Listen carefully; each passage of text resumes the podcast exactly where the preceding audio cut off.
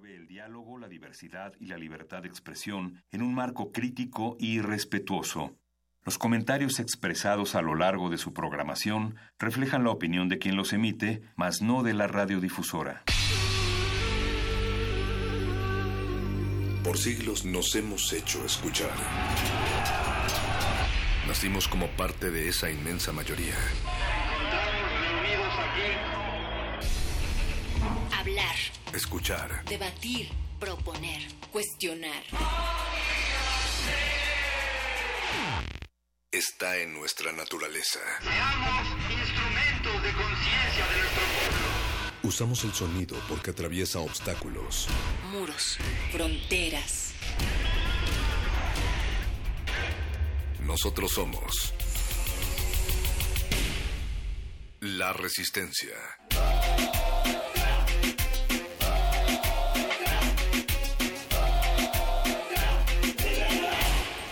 Modulada.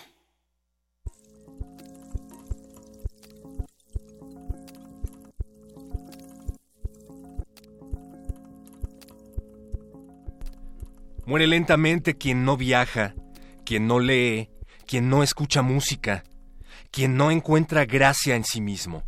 Muere lentamente quien destruye su amor propio, quien no se deja ayudar. Muere lentamente quien se transforma en esclavo del hábito, repitiendo todos los días los mismos trayectos, quien no cambia de marca, quien no se atreve a cambiar el color de su vestimenta, o bien que no conversa con quien no conoce. Muere lentamente quien evita una pasión y su remolino de emociones, justamente estas que regresan el brillo a los ojos y restauran los corazones destrozados. Muere lentamente quien no gira el volante cuando está infeliz con su trabajo o con su amor, quien no arriesga lo cierto ni lo incierto para ir detrás de un sueño, quien no se permite ni siquiera una vez en su vida huir de los consejos sensatos. Muere lentamente quien no escucha resistencia modulada a través de Radio UNAM 96.1 de FM y desde aquí, desde la cabina de Adolfo Prieto 133 en la colonia del Valle, en vivo y en directo para todas esas orejas atentas, les decimos, vivan hoy, arriesguen hoy, háganlo hoy y no se dejen morir lentamente, señora Berenjena. Perro muchacho, perro muchacho, ¿cómo estás? Buenas noches, bienvenidos, oídos del otro lado de la bocina, a esta resistencia modulada de jueves, jueves de música. Son las 8 con 6 de la noche. Renovarse o morir es la consigna con la que abres esta cabina. Eh, ouch, eh, muy debatible, perro muchacho, porque... un saco ver a, eh, todos nos no, no, no, me parece una exigencia muy alta, no, no lo sé, eh, pero muy interesante y con mucho para pensar, con mucho material para reflexionar. La felicidad alcanzable solo por chispazos eh, durante nuestra vida, nunca constante, pero perseguida y pensada durante siempre, desde siempre, durante siglos. Eh, indicadores de felicidad es el hilo que hemos seguido esta semana, pero al parecer nos hemos volcado más hacia justo lo contrario, la contraparte, la contralectura que es la infelicidad. Estuvimos hablando el martes, por ejemplo, de suicidios, de las tasas de suicidio en México y en América Latina y nos dejaron, eh, pues arrojó como bastantes bastantes datos interesantes esa charla, ¿no, perro muchacho? Nos dejó la boca seca y es que independientemente de la profundidad filosófica del concepto felicidad, para el cual necesitaríamos no una, ni dos, ni tres, sino varias semanas, pues la verdad es que estos índices e indicadores de felicidad que vemos en las estadísticas en distintos medios más bien parecen una plataforma política para posicionarse en torno a las elecciones y decir, mira qué felices son los ciudadanos del lugar en el que estoy gobernando, ¿no? Pero por eso queremos que ustedes nos digan que están del otro lado de la bocina y del otro lado del mundo, cómo se sienten. ¿Eres feliz? ¿No eres feliz? ¿O qué crees que sea la felicidad? Y lo puedes hacer a través de nuestras redes, con una sonrisa, desde luego, Facebook, Resistencia Modulada, Twitter, arroba R modulada o a través de nuestro número de WhatsApp. Yo soy feliz porque tenemos WhatsApp aquí en la cabina 55 47 76 90 81. 47 76 90 81. La respuesta más creativa se va a ganar una canción esta noche. Así es, llévelo, llévelo, solo por esta noche en Resistencia Modulada. Yo les diría también, les preguntaría, pues directamente, ¿qué es lo que les hace felices? Es la pregunta que ha sonado, que ha rondado los micrófonos nocturnos de Radio UNAM a través de Resistencia Modulada. ¿Qué les hace felices? ¿A ti qué te hace feliz, perro muchacho? A mí me hace feliz poder estar al aire aquí con ustedes. Por supuesto. El día a día. Eso, eso innegable y desde siempre está en el primer lugar de nuestra lista. de Otra felicidad. pregunta podría ser más bien, ¿qué te hace infeliz? Sí, uff, muchas cosas. Uy, muchas cosas. Ay, este sexenio, por ejemplo, a mí me hace muy infeliz. Oh, sí. Eh, algo que me hace feliz, si quieres saber, y si no, te lo voy a decir, perro Adelante, muchacho. adelante. Me hace feliz saber. ¿A ti qué te hace? No, en serio, además de estar aquí compartiendo los micrófonos cada noche, que por supuesto es una gran felicidad y además privilegio, parece cliché, pero no, sí lo es. Muchas gracias por escucharnos. ¿Qué es lo que te hace feliz, perro muchacho? Muy dentro de tu corazoncito de perro, ¿qué es lo que dices? Esto, esto me da regocijo, esto puedo... Este, o sea, sí te imaginé como perrito, así patas para arriba, la este, moviendo la colita. Ajá.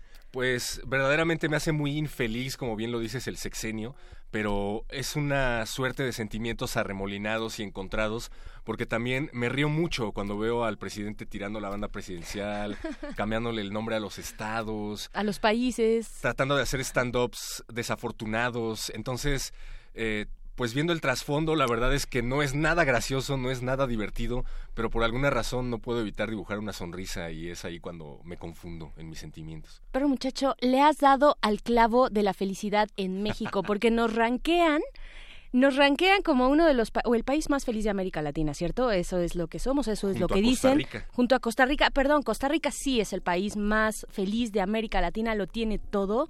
Eh, tiene ríos, tiene naturaleza, es bellísimo y tiene una comida deliciosa Costa Rica. Es muy pequeñito, entonces eh, es una sociedad bastante unida y bueno, hacen unas cosas deliciosas de comer en Costa Rica. Felicidades y saludos a Costa Rica. Pero en México, en México es bien distinto y le acabas de dar al clavo porque una vez, yo recuerdo acá, y varias veces se ha mencionado en distintos espacios, que en México algo que nos salva de la depresión eh, terrible en la que podríamos caer En es precisamente.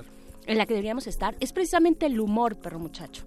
Entonces, una vez aquí en esta cabina, eh, nuestro querido, a quien le mandamos un saludo y un abrazo, eh, Monero Rapé, nos decía, eh, en algún momento algún extranjero, compañero, me dijo, tu trabajo, el trabajo de hacer reír, es una fuga, es un, es un espacio de fuga para liberar la presión que existe en México socialmente hablando. O sea, eh, es, es por donde, digamos, soltamos ese enojo, esa furia, esa rabia, esos sentimientos negativos, los soltamos a través de la risa y del humor, pero eso puede ser contraproducente, Exacto. decía Rapé, decía el monero Rapé, que es muy combativo y es políticamente pues como muy crítico, eh, como todos los, como muchos moneros, eh, decía, bueno, entonces mi trabajo, yo me sentí muy mal porque mi trabajo resulta contraproducente, ya que lo que yo quiero es incitar precisamente a la crítica y no desvanecerla, ¿no?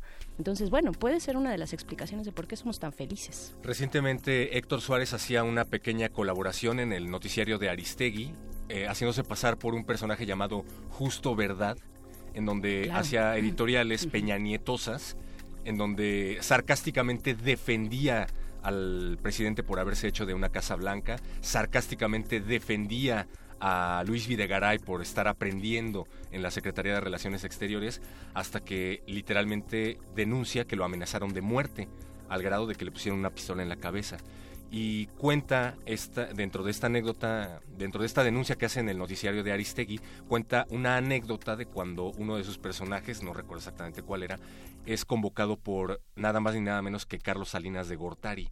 O sea, Carlos Salinas de Gortari le habla a Héctor Suárez a su oficina para felicitarlo por ese personaje que también era muy políticamente incorrecto y muy crítico del gobierno salinista y dice que literal Salinas le da un par de palmadas en la espalda y le dice es que si no fuera por ti, este país se hubiera ido a la revolución, por gente como tú, este país se hubiera ido a la revolución hace mucho tiempo y eso es, Es una tesis interesante. wow, te deja con un nudo en la garganta, ¿no? Definitivamente, es una tesis muy interesante. Díganos ustedes Resistencia Modulada, arroba R Modulada en Twitter y en Facebook Resistencia Modulada, ¿qué les hace felices? A nosotros nos hace felices la música, por ejemplo. Esta siguiente canción se la queremos dedicar a todos ustedes y al tres veces H, equipo de producción que con una sonrisa en los labios hace posible esta transmisión. Eduardo Luis desde Venezuela, Paquito de Pablo desde algún lugar del sur de la Ciudad de México, José de Jesús Silva en los controles técnicos, Alba Martínez en la continuidad.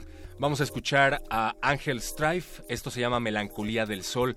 Dentro de las novedades musicales de resistencia modulada les traemos este tema que viene justamente desde Venezuela. Su nombre es Ángel Strife, un joven cantautor que vino a probar suerte en la Ciudad de México. Nosotros aquí les damos el sello de aprobación a este temazo musical. Resistencia modulada.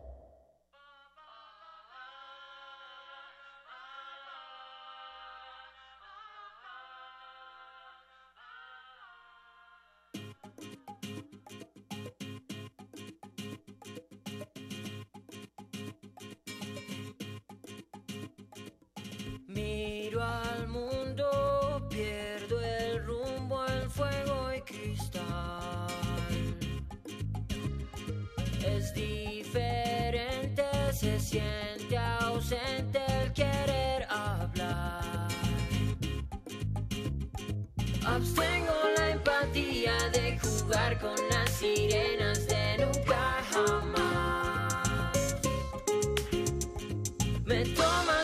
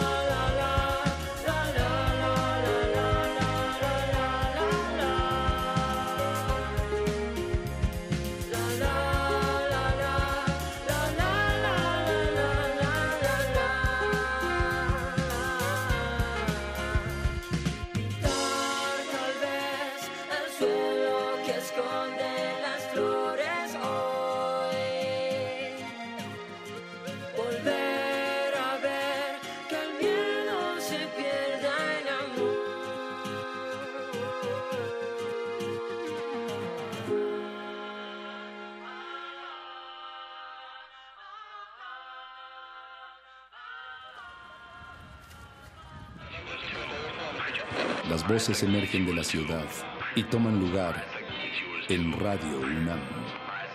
Esta ciudad cuenta historias.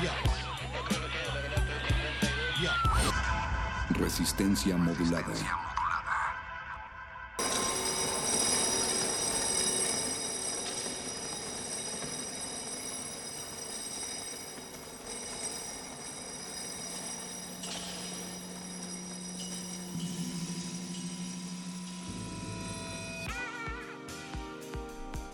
Nadie es más feliz que los mexicanos, salvo los costarricenses, de acuerdo con el estudio, uno de los estudios que llevan a cabo este tipo de índices, el estudio realizado por Happy Planet Index, y el cual señala que en una escala del 1 al 50 la felicidad de los mexicanos es de 40.7 puntos, así de preciso.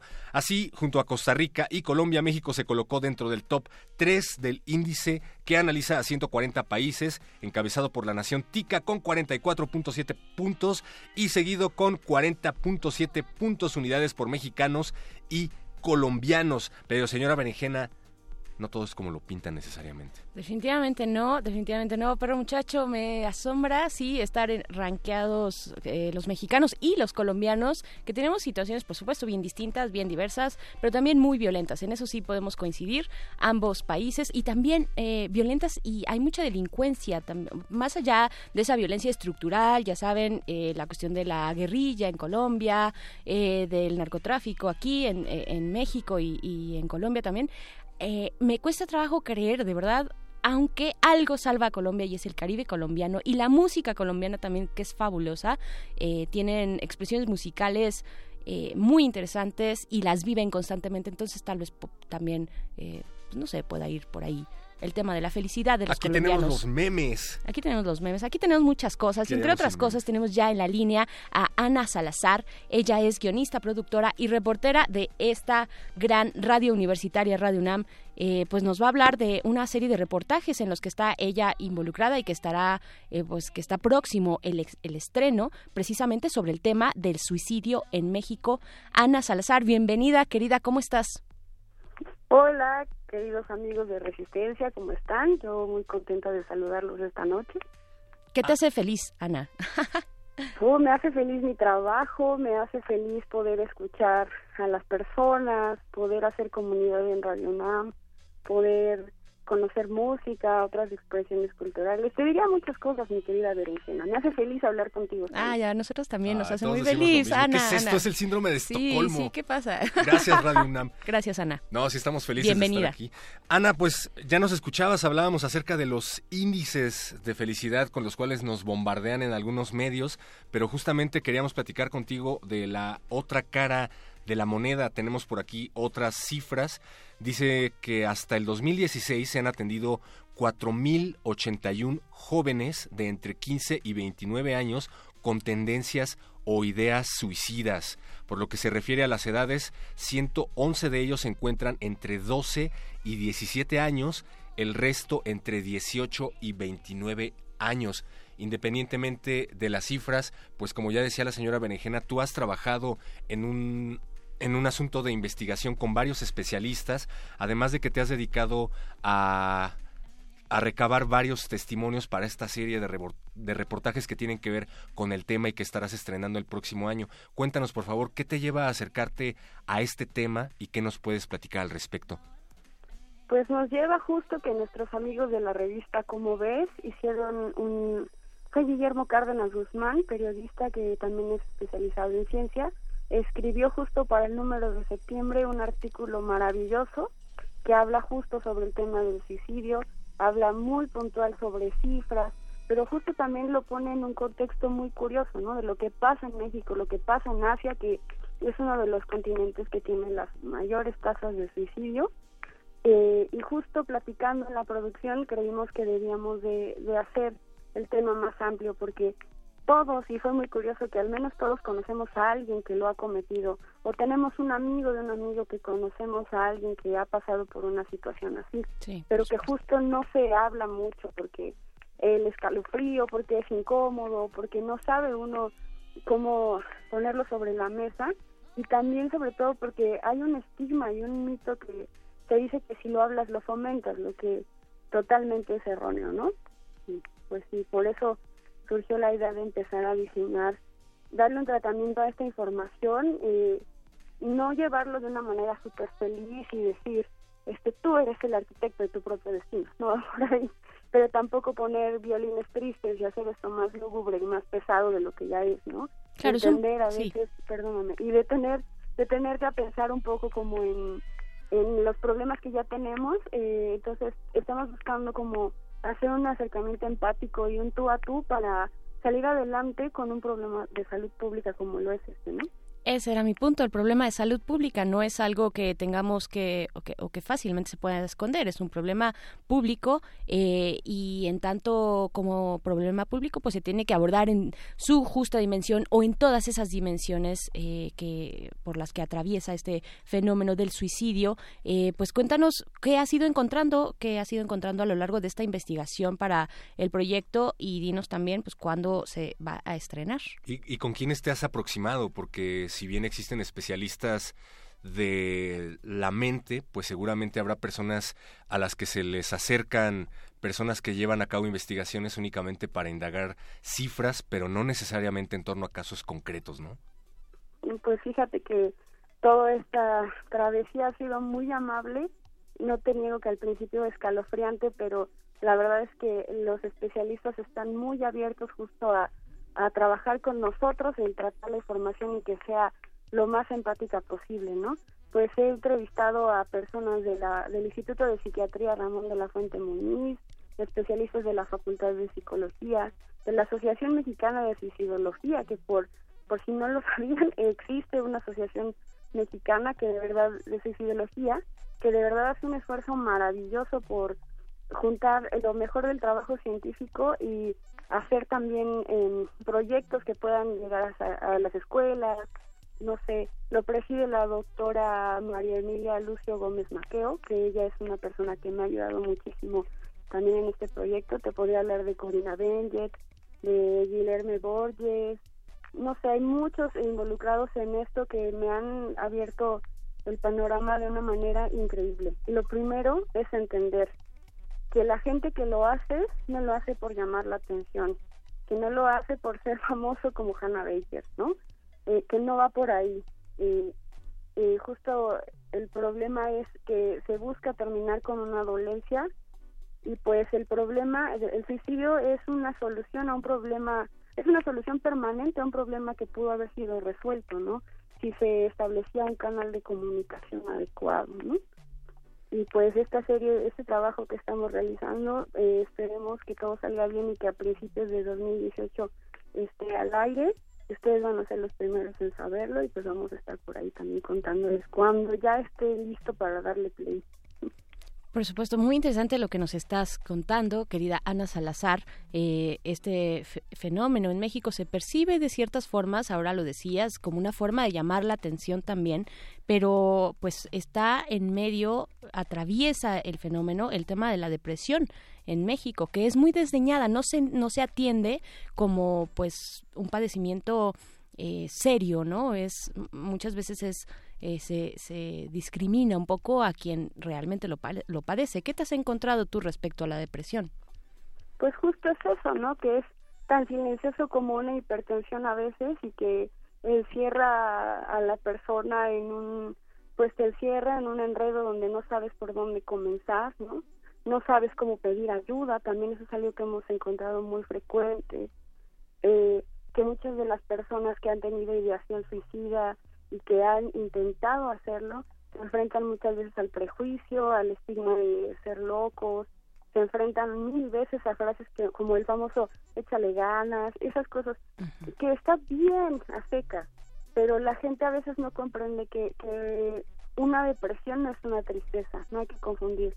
La tristeza es una emoción adaptativa, la depresión es una enfermedad y que justo no tenemos la cultura de la salud mental y que no se trata como como se trata una gripa ahorita que ya estamos entrando casi al invierno no se trata como esas enfermedades que te, te imposibilitan para seguir con tu vida cotidiana no pues pasa el tiempo y muchas veces este estas afecciones pues se hacen cada vez más graves no y también decir que que el suicidio tiene muchísimos factores entre ellos puede ser como le decíamos trastornos psicológicos y psiquiátricos no no todas las personas que lo hacen son esquizofrénicas o bipolares o están locas o como se ha querido decir. Puede ser esa una de las causas, puede ser también justo la falla en la química cerebral, no sé, desde problemas con serotonina, cuestiones ya más de tipo psiquiátrico, puede ser, y en México, y esto hay que resaltarlo, mucho la exposición a eventos violentos, que es uno de los panes de nuestra de cada es un pan nuestro en nuestra casa, en nuestro en nuestro país y eso también, eventos traumáticos y situaciones violentas son las que detonan también mucho eventos depresivos, cuadros depresivos que pueden conducir, si no se tratan, a, a intentos suicidas, ¿no? Y curiosamente, uno de los factores, si no es que puede ser uno de los que está hasta arriba de la lista, es intentos suicidas previos, ¿no? Muchas veces la persona que lo intenta y falla vuelve a hacerlo hasta que, que lo logra, ¿no? Entonces, eso es una de las cosas en las que también este, los especialistas están trabajando, ¿no? Y otra de las cosas que los medios de comunicación, al tratar este tipo de cosas, a veces tienden a, a confundir muchísimo más y a ser muy hiperemotivos, ¿no? Eh, se casan más o se habla más sobre qué hace la persona, se hace como un sensacionalismo de, de la persona y no de hablar qué se hace en casa con los deudos de estas personas, eh, cómo pudo haberse detectado, cómo leemos este tipo de cosas y no, por lo tanto no se están diseñando mensajes efectivos que, que realmente informen y que nos lleven a la acción, ¿no? Ese es un problema que todos y cada uno de los entrevistados de la Facultad de Psicología, del Instituto de Psiquiatría, de todos los lugares, gente de afuera con la que he platicado, nos han hecho el hincapié, que por favor seamos respetuosos, que no seamos sensacionalistas, porque muchas veces la prensa se enfoca en estas cifras mortuorias, ¿no? En, en cómo lo hizo y no por qué lo hizo y cómo pudo prevenirse, ¿no? Ana, y en esta travesía que estás llevando a cabo, ¿te has encontrado con un patrón específico de sexo o de rango de edades? Generalmente las personas que no están muy informadas al respecto pensarían que la depresión que lleva a este tipo de eventos tendría que ver con las presiones de personas que tienen una familia, que se ven envueltos en problemas eh, laborales o de desempleo en general, pero pues hablamos al inicio de que muchos jóvenes son los que están llevando a cabo este pues el suicidio. ¿Tú qué has visto?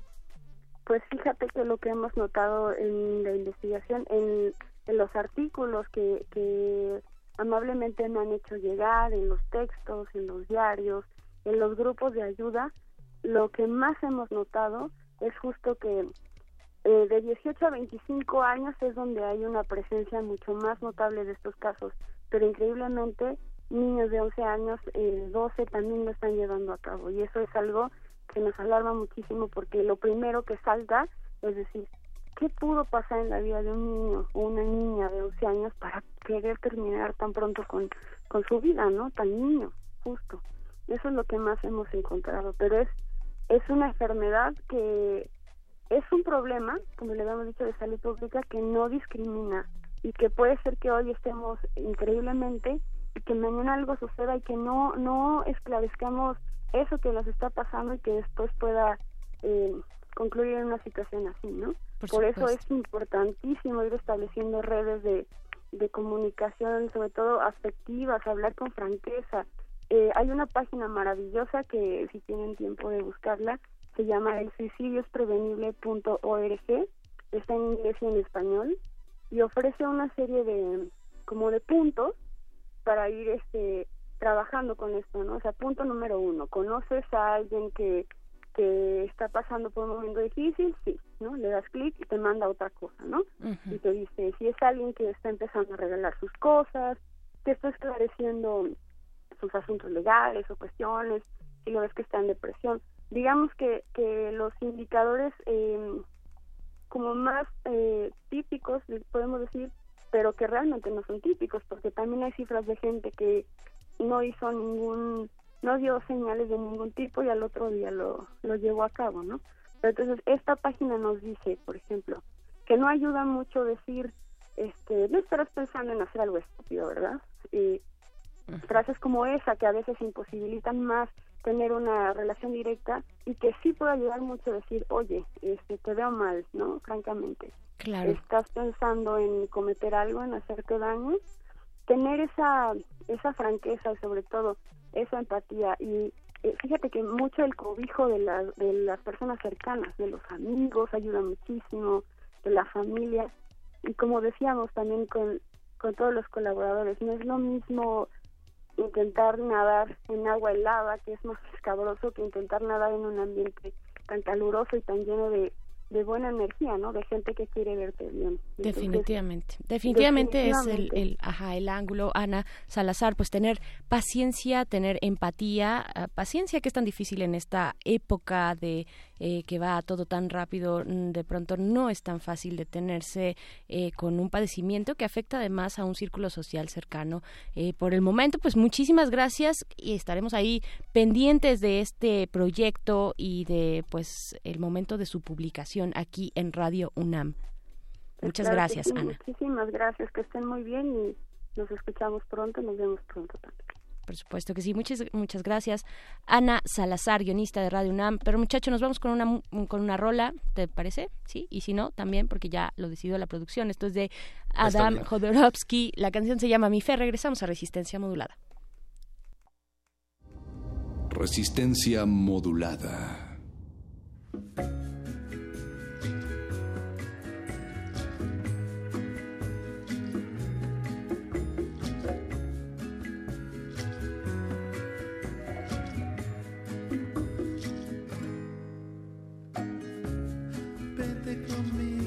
Más allá de este velo.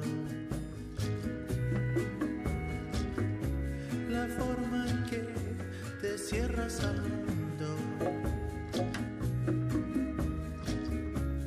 Proteges lo que brilla en ti.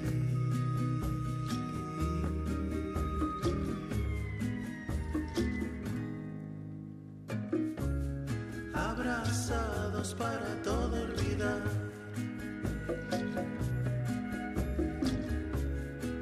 Seguiremos esta ola en el mar hasta entrar en el misterio. No tengas miedo en demostrarme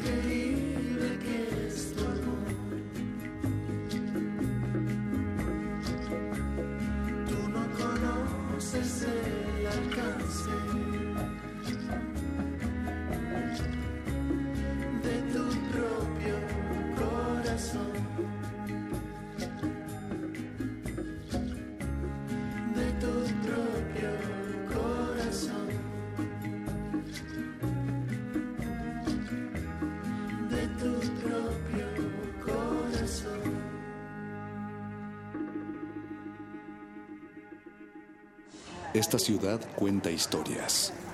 Esta ciudad resiste. Resistencia modulada.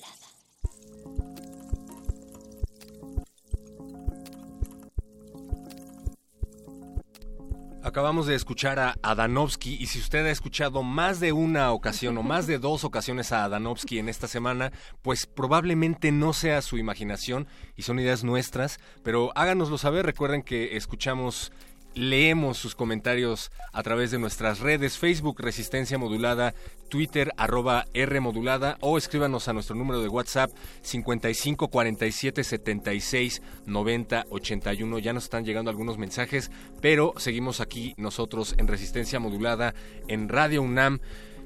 Señora Benejena. Perro muchacho, perro muchacho, estamos tú, yo, pero también está ya nuestra invitada de esta noche, que es Victoria Aro. Ella es directora de la Universidad del Medio Ambiente, la UMA, una propuesta innovadora sin duda. Eh, dicen tener como misión impulsar un futuro regenerativo, sostenible, ético, formando agentes de cambio capaces de promover iniciativas que transformen los sistemas socioambientales. Todo esto, eh, eh, pues, en esta propuesta que ella, mejor que nadie, podrá explicar con seguramente el amor que le tiene a esta universidad. Victoria Aro, ben- bienvenida. Muchas gracias, muchas gracias por la invitación. Encantada de poder platicar de la UMA al aire. Dinos de qué se trata la Gracias a UMA. ti. Mm, Pues miren, la, la Universidad del Medio Ambiente es una universidad reciente. Eh, abrimos posgrados, ahorita solo tenemos posgrados, tenemos siete posgrados y los abrimos en el 2012. Estamos en Valle de Bravo, en el Estado de México, ahí pegados al bosque, en un campus muy, muy bonito. Y es una universidad pequeña, eh, especializada en estudios socioambientales o estudios de sostenibilidad. Es la primera de su tipo en Latinoamérica, entonces eso es muy emocionante que esté pasando aquí en México. Eh, hay, por supuesto, un montón de facultades y de centros y de institutos dentro de las universidades grandes que se dedican a estudios de sostenibilidad o ecológicos o de medio ambiente, pero no había una universidad que estuviera toda entera especializada en estudios eh, de medio ambiente. Y la idea pues es desarrollar una universidad, digamos, común y corriente en el sentido de tener diferentes disciplinas, diferentes carreras, posgrados, doctorados, todo, ahora sí que todo el viaje, pero que todo se eh, relacione con lo socioambiental, ¿no? Entonces, por ejemplo, ahorita tenemos siete maestrías que son arquitectura, diseño y construcción sostenible, derecho ambiental y política pública, eh, turismo socioambiental, eh, innovación educativa para la sostenibilidad, proyectos socioambientales, eh, me falta, me falta ah, agroecología y sistemas alimentarios regenerativos. Los agroecólogos que estaban escuchando eso estaban a punto de ofenderse un poquito. Entonces, bueno, pues la, la idea, más que nada, lo que queríamos era, el grupo que fundamos la UMA nos dimos cuenta que no había un eh, lugar donde se estuviera aprendiendo a través de hacer proyectos y que estas habilidades como de emprendeduría socioambiental son bien particulares, que tiene que ver con, eh, pues, sí tener toda una conexión con la parte social, cultural, pero también con la parte ambiental y eso requiere ciencia y requiere empatía y requiere, se requiere una combinación, una cajita de herramientas bastante sofisticada. Y pues muchos de los que estábamos ya metidos en, en estos enjuagues, eh, pues pensábamos que el, sistema tradicional de educación no, no estaba logrando eh, desarrollar estas habilidades. Y por eso pues pensamos que era pertinente hacer una universidad que, que tratara de enseñar distinto a través de proyectos y que se enfocara en lo socioambiental. Y, y, justo hacia ahí también, Victoria, quiero preguntarte eh, que, bueno, tú ya nos comentabas, no hay como tal una universidad, salvo esta, la UMA, no hay un proyecto similar más allá de sí muchos institutos y muchos esfuerzos universitarios, esta misma universidad los tiene, eh, pero no hay una universidad como tal. ¿Qué significa? ¿Cómo ha tenido eh, recepción? ¿Cuál es la recepción que ha tenido en México una iniciativa como esta? ¿Y dónde sí tienen? ¿De dónde, eh, digamos, de dónde se, hacia dónde están mirando? ¿En qué se están inspirando hacia otros lugares de, de manera internacional, digamos, hacia otros países? Bueno, de entrada, la UMA lo que más nos interesaba inicialmente era que fuera un espacio donde pudiéramos reunir a agentes de cambio o gente inconforme que quería cambiar la, la, realidad en México, ¿no? De Tijuana a Mérida y que los pudiéramos reunir a conversar y aprender entre ellos. Eso era lo, lo que nos parecía muy importante y sabíamos que eventualmente pues nuestra visión era hacia Latinoamérica. Pero muy rápido, desde la primera generación empezó a llegar gente de Latinoamérica, ¿no? Entonces ahorita en realidad ya pues hay gente de Colombia, de Perú, este pues justamente porque no hay otra universidad especializada así. Entonces eso está sucediendo de una manera muy orgánica, muy lindo, eh, que ya está haciendo un proyecto un poquito más regional en ese sentido, aunque eh, como les decía, eh, el, mismo proceso educativo más personalizado, etcétera, pues eh, nos lleva a trabajar con grupos chiquitos, ¿no? Entonces estamos hablando de que en cada maestría hay 15 personas, ¿no? Hay entre 12 y 15 personas, ¿no? Son, son grupos pequeños, porque sí se requiere además un perfil particular, que es gente que quiere aprender haciendo proyectos, porque a lo que van a la UMA es a desarrollar proyectos, ¿no? Entonces, lo que es muy potente es cuando estás en un grupo con 15, digamos, de tu maestría, eh, pero pues con otros 50 de otras maestrías y entre todos están haciendo proyectos y están experimentando y te arriesgas un poquito más y, y- y en realidad tu proyecto todo mundo te dice, te opina, te da ideas, etcétera. Entonces, eh, en ese sentido, bueno, para contestar tu, tu pregunta, eh, este, este lugar de reunión ya, ya tiene esta visión más eh, latinoamericana de entrada porque las clases son en español. Pero sí hay en el mundo otras este, universidades así. Eh, especializadas. Eh, una en particular que nos fue muy inspiradora es Schumacher College, que está en, en Inglaterra. Eh, hay otra escuela en Dinamarca que se llama eh, Chaos Pilots, que también fue eh, muy inspiradora. Eh, yo diría que esas dos son eh, principalmente, fueron nuestras inspiraciones iniciales. Este Anchorage también en Estados Unidos y pues las fuimos a ver, fuimos a ver cómo funcionaban.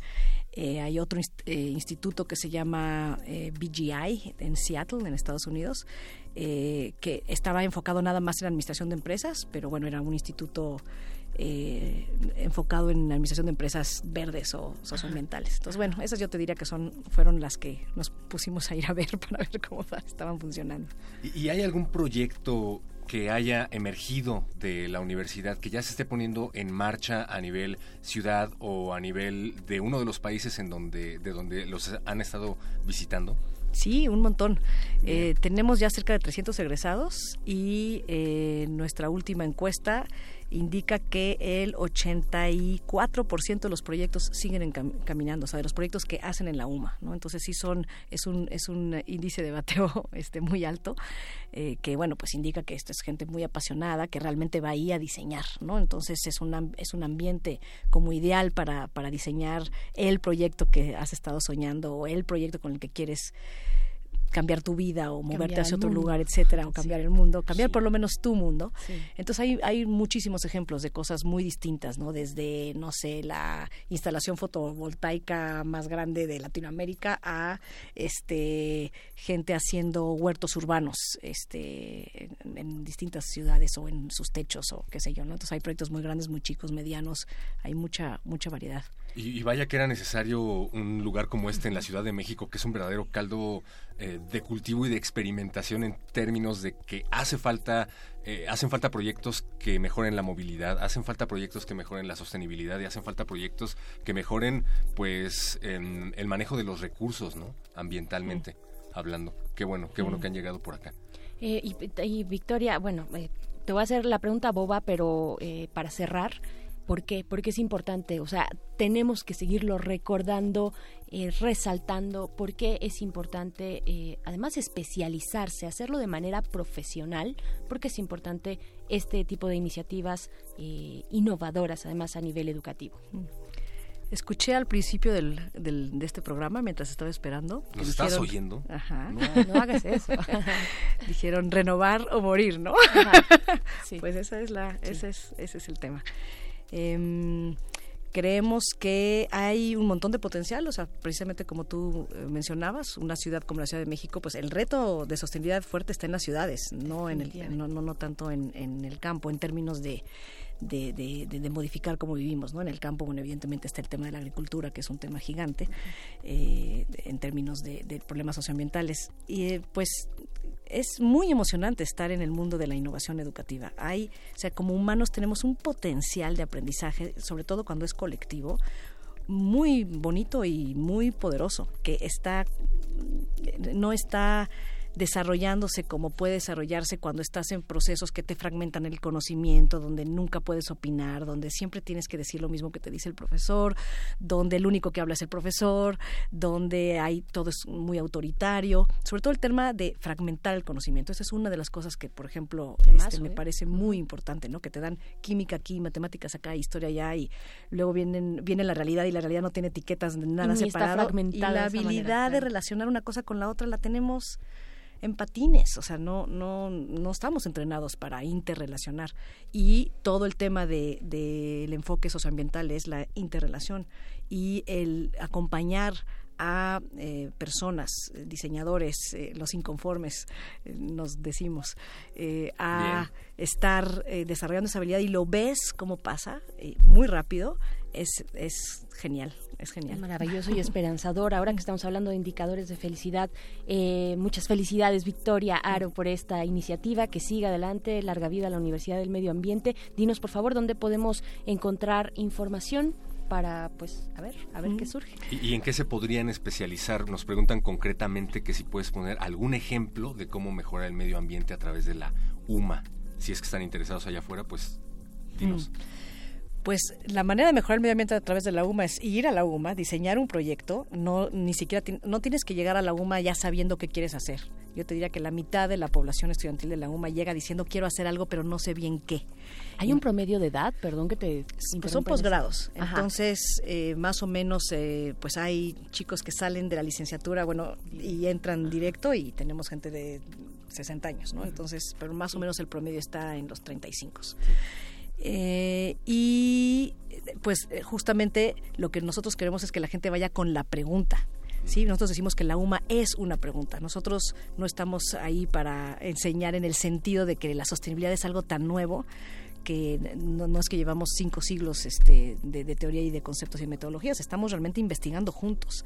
Entonces nuestra invitación es a, si no te gustan cómo están las cosas y quieres que se te ocurra una idea brillante de qué puedes hacer, ven a la UMA y habla con otros que están haciéndose la misma pregunta y explora tu mundo, explora tus potenciales, explora tus habilidades, desarrolla este, tus talentos y diseña, diseña, diseña un proyecto, ¿no? Eh, y los proyectos hay, pues, hay especializaciones, no que es arquitectura, que si derecho, etcétera, pero en ninguna de nuestras maestrías tienes que tener esa especialización para entrar. Es decir, si quieres entrar a arquitectura no tienes que ser arquitecto, si tienes, si quieres entrar a derecho no tienes que ser abogado, por ejemplo, a nosotros nos interesa muchísimo y tenemos muchos casos de biólogos que entran a derecho ambiental porque están eh, trabajando y quieren eh, en, en, eh, instituciones donde tienen que entender mejor eh, la ley eh, y perfectamente bienvenido. Es increíble tener grupos donde tienes abogados, biólogos, químicos. La conversación es muchísimo más rica. Definitivamente. Para informes, Por nuestra favor, página Victoria. es umamexico.com, eh, UMA de Universidad del Medio Ambiente, mexico.com. Y de hecho, justamente ahorita estamos reclutando nuestra siguiente generación. Eh, las maestrías inician a- en enero. Eh, toda esta, la- abrimos anualmente, entonces, bueno, todo esto de la nueva generación es, es todo un momento. Y pues, eh, pues si cualquiera de los que están escuchando les gustaría hacerse esta pregunta de qué puedo hacer para que por lo menos mi mundo cercano esté mejor en términos sociales o ambientales, eh, pues la UMA es un, es un lugar a donde se pueden acercar, entren a la página, eh, contestamos muy pronto si nos eh, piden si nos piden informes y estamos justo en el proceso de, de, de reclutamiento. Pues ahí está, ahí está esta invitación eh, innovadora, esperanzadora también. Victoria Aro, directora de la Universidad del Medio Ambiente. Muchas gracias por asistir a esta cabina, muchas gracias también por el trabajo que están haciendo. Mm, Gracias a ustedes por el espacio. No, pues gracias. Eh, gracias a ustedes también por seguir ahí. Díganos, díganos qué les hace feliz, eh, felices. Eh, estamos hablando de eso, indicadores de felicidad en resistencia modulada. Aunque creo que más bien nos vamos con canción y viene ya Bécame mucho, perro muchacho. Y más contenidos felices aquí en Radio UNAM.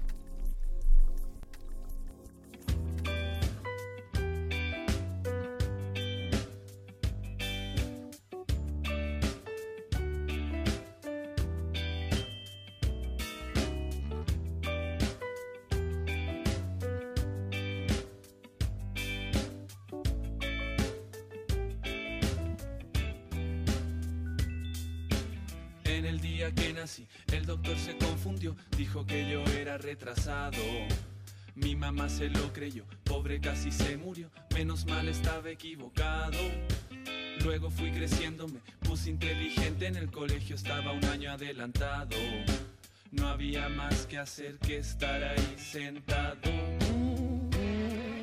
Qué fácil era antes llegar volando hasta el planeta Marte, atravesando el cielo en una nave dibujada. Si no te despertaste después de que vinieron a avisarte por disfrutar lo bueno de quedarte en la cama. Eh, es el sueño de una inteligencia dormida que sueña con vivir de día, pero que no puede despertar. Es el sueño de una inteligencia dormida que sueña con vivir el día, pero se resiste a despertar.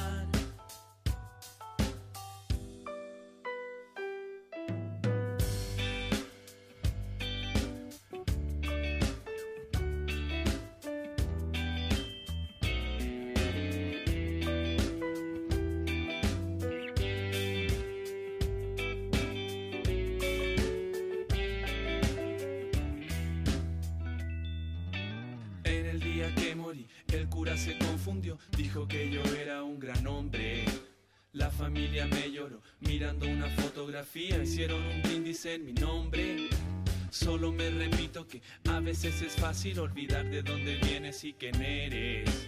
Yo sé lo que hice bien, yo sé lo que hice mal. Tibia está la cama, el sol pega en la ventana, tengo sábanas pegadas en la cara. No me quiero levantar, no me quiero trabajar, no quiero saber nada de nada. Tráeme un espejo a ver si puedo reconocer a ese viejo que me está mirando. Antes era como yo, pronto seré como él. Fácil era antes llegar volando hasta el planeta Marte, atravesando el cielo en una nave dibujada. Yo quiero despertarme antes de que tú vengas a avisarme y disfrutar lo bueno de salirme de la cama.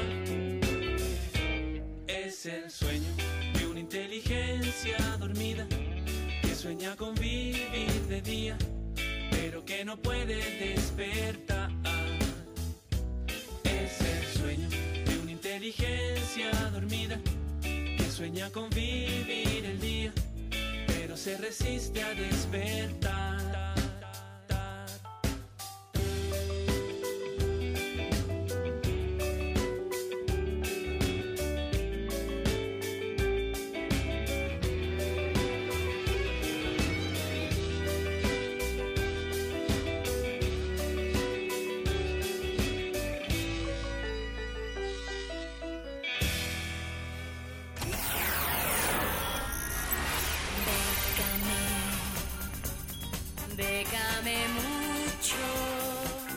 Convocatorias de todos los sabores y latitudes para las mentes mexicanas. Toga y Birrete, especializados en resistir economías en decadencia. Décame mucho. Déjame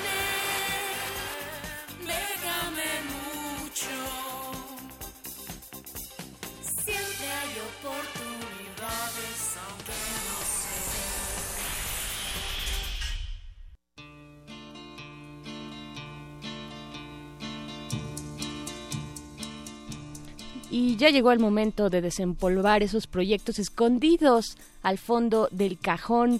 El Charro, Charro ya llega con sus oportunidades y becas. Bienvenido, Charro, a tu espacio. ¿Cómo estás?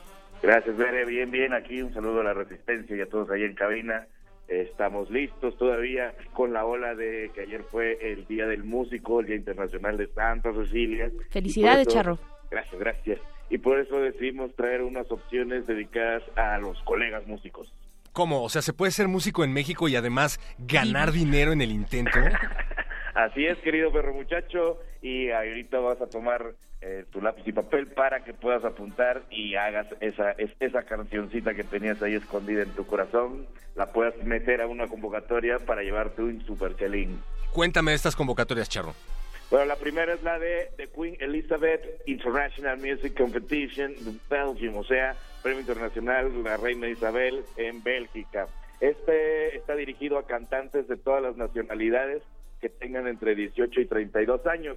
El tipo de música que maneja el concurso es música formal, música clásica, y hay seis premios para aquellos que resulten beneficiarios de este concurso, que van desde los 8 mil hasta los 25 mil euros, que a la cotización del día de hoy estamos hablando de 176 mil hasta 550 mil pesos por cantar.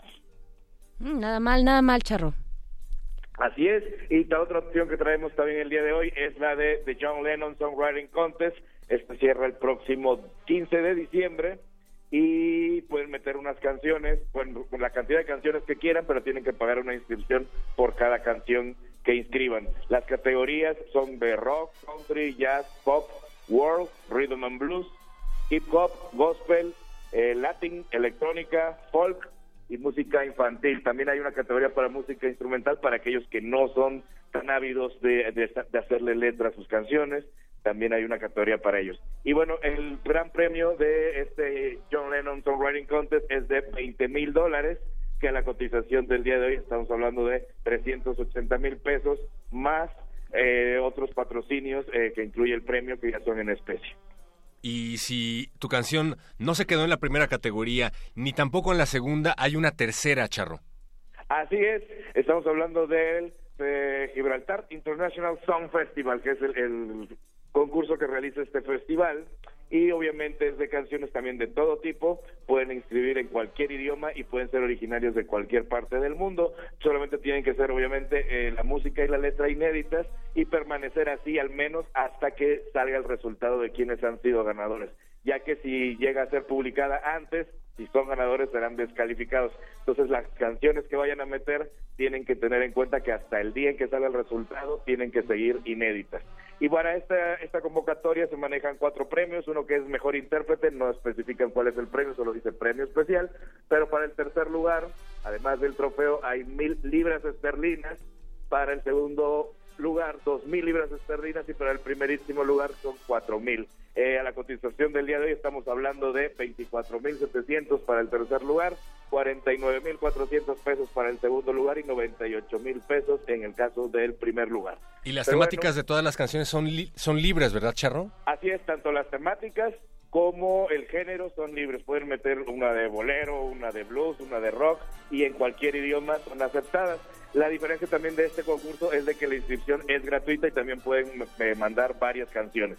Así que bueno, para aquellos que andan un poco medio cortos en esta en esta temporada, pueden checar primero este de Gibraltar y ya que les caiga su quincena, se inscriben al John Lennon Songwriting Contest. Y para aquellos que están pues cantando un poco más serio, música formal, pues se van al de Queen Elizabeth y todos contentos y chéveres. Pero para aquellos que no tenían lápiz o papel a la mano o quieren enterarse de más convocatorias, no solo de música, sino de todo tipo a nivel mundial, donde pueden aplicar mexicanos, pueden checar en las redes sociales de Facebook, Twitter, de Iguanabit, con el hashtag Bécame Mucho y en las redes sociales oficiales de Resistencia Modulada. Ahí está, Charro, toda la información en las redes de Iguanabit. Muchísimas gracias, Charro. Nos vemos la próxima semana, nos escuchamos la próxima semana.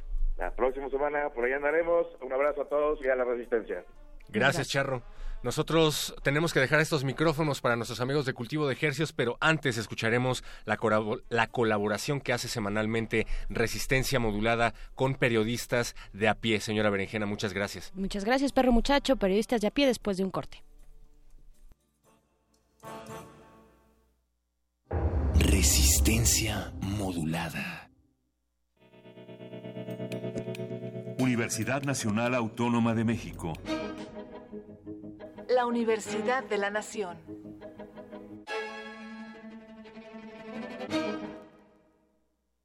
¿Qué es el arte público?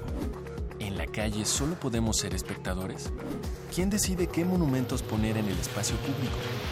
El Museo Universitario del Chopo te invita a la exposición colectiva Monumentos, Antimonumentos y Nueva Escultura Pública. En colaboración con el Museo de Arte de Zapopan y bajo la curaduría de Pablo León de la Barra, 22 artistas de distintas nacionalidades cuestionan las nociones de monumento, memorial y escultura pública. la relación del arte público con el espacio urbano, el poder y la ciudadanía. Del 25 de octubre de 2017 al 7 de enero de 2018. Más información en www.chopo.unam.mx. Museo Universitario del Chopo, un monumento en sí mismo.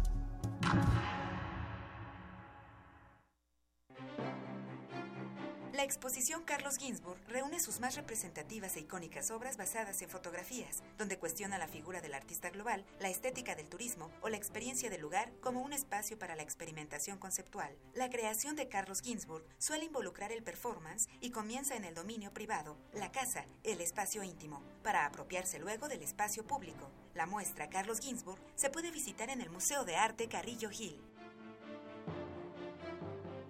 Toma tu mochila de viaje y tu radio. Aquí está tu boleto a la expedición por la música del mundo. Mundofonías.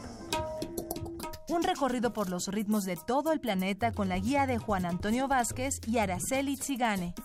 Sábado 6 de la tarde por el 96.1 de FM. Radio UNAM. Experiencia sonora. Resistencia modulada.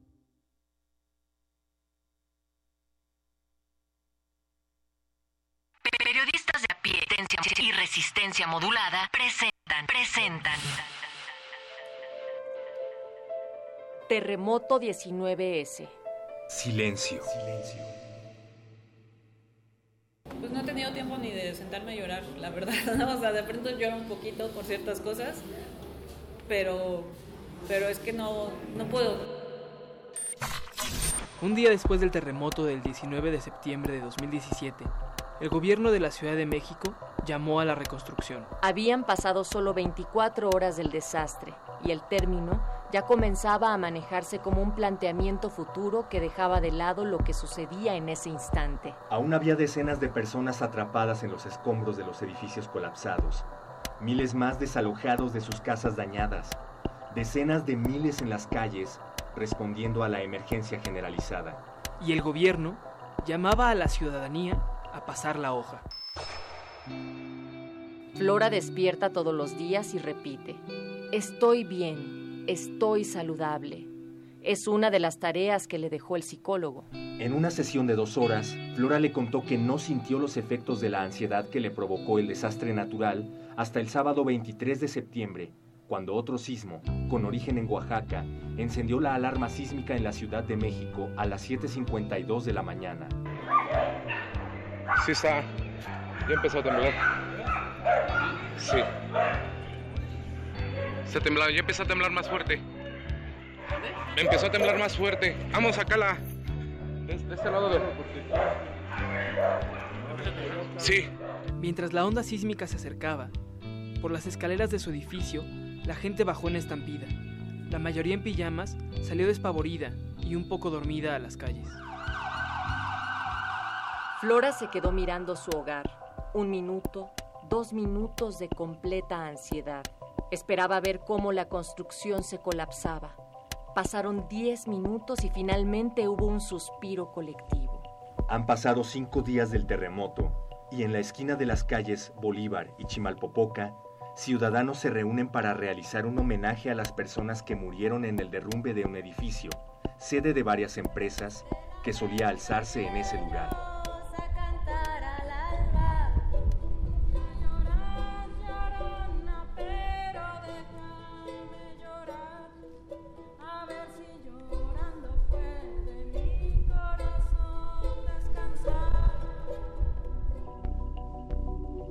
Tan solo tres días después de colapsarse, el terreno donde se erigía el inmueble pasó a ser una explanada vacía. Desde el día 1, maquinaria y trabajadores de constructoras fueron contratadas por privados para retirar los escombros. Sin edificio colapsado, Sin rastro de errores humanos aunados al desastre natural. se había instaurado el discurso de que allí no había pasado nada. Sin embargo, habían muerto 15 personas según un último comunicado oficial. aunque anteriormente se había manejado la cifra de 22 decesos.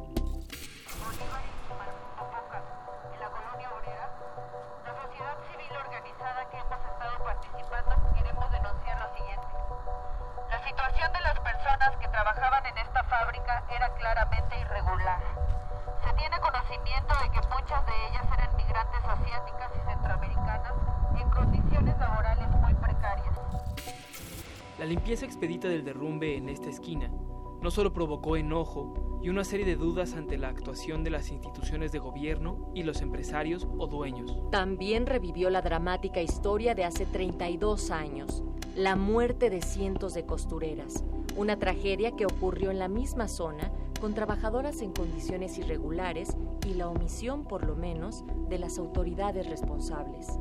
¡Vivas o muertas! ¡Nuestro cuerpo no es desecho! ¡Vivas o muertas! ¡Nuestro cuerpo no es desecho! Es hora de hablar de reconstrucción cuando el tejido aún está dañado. ¿Podemos apresurar la sanación? Lo que es claro es que varias heridas del terremoto de 1985 se reabrieron en 2017. El efecto más notable del terremoto del 19 de septiembre fue el caos en el que se vio inmersa la Ciudad de México durante varios días. El centro parecía una ciudad bombardeada. Cientos de heridos yacían bajo los escombros. Miles de personas buscaban a sus parientes y amigos. Otros deambulaban por las calles sin entender lo sucedido. El día 20, la gente salía a la calle llorando y gritando. Miles abandonaron su hogar para dormir en las calles, los jardines y las plazas. Narra el psicólogo Edgar Galindo sobre el terremoto de 1985 en la revista Amapsi. Entonces, la labor de los psicólogos no era tan reconocida por la sociedad mexicana. Aún así, un grupo de 47 profesores y 139 estudiantes de la Facultad de Psicología del campus de la UNAM de Iztacala atendieron durante meses a los damnificados en el albergue Héroe de Celaya. Esa experiencia sistematizada por Galindo sentó las bases para la respuesta del gremio 32 años después. Un desastre no es el hecho en sí, sino lo que nos provoca. Explica Edith Zúñiga, directora de operaciones de la asociación Tejpalegui, una organización de psicoterapeutas. Para una sociedad que está profundamente lastimada por el contexto de guerra o que revive el terremoto del 85, este temblor es un factor que se suma a la depresión o traumas con los que está viviendo. Plantear la reconstrucción después de todo tendrá que incluir la investigación, el reconocimiento y el resarcimiento justo del daño. La reconfiguración de varios aspectos sociales que verdaderamente permitan la sanación colectiva e individual. No podrá ceñirse únicamente a la parte física de alzar nuevos edificios o reparar los dañados. Escucha las transmisiones anteriores de Terremoto 19S en los sitios de resistencia modulada y pie de página. Consulta la cobertura completa del terremoto en piedepágina.mx. Con información de pie de página.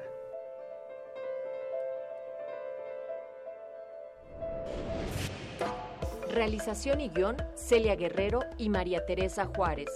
Voces, Arturo Contreras Camero, Héctor Castañeda y Natalia Luna. Producción, Óscar Sánchez. Resistencia modulada.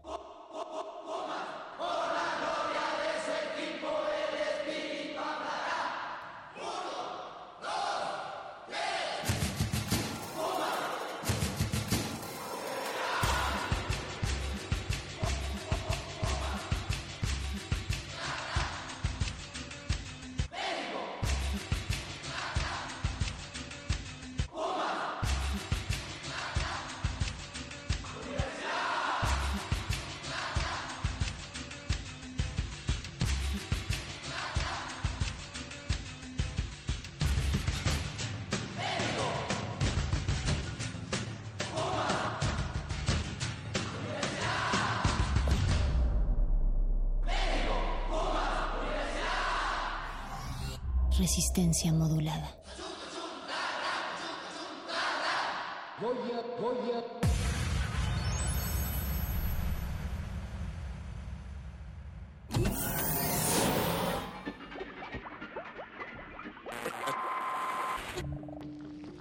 Entre los brotes culturales silvestres y la hidroponía acusmática se encuentran las conversaciones cantadas.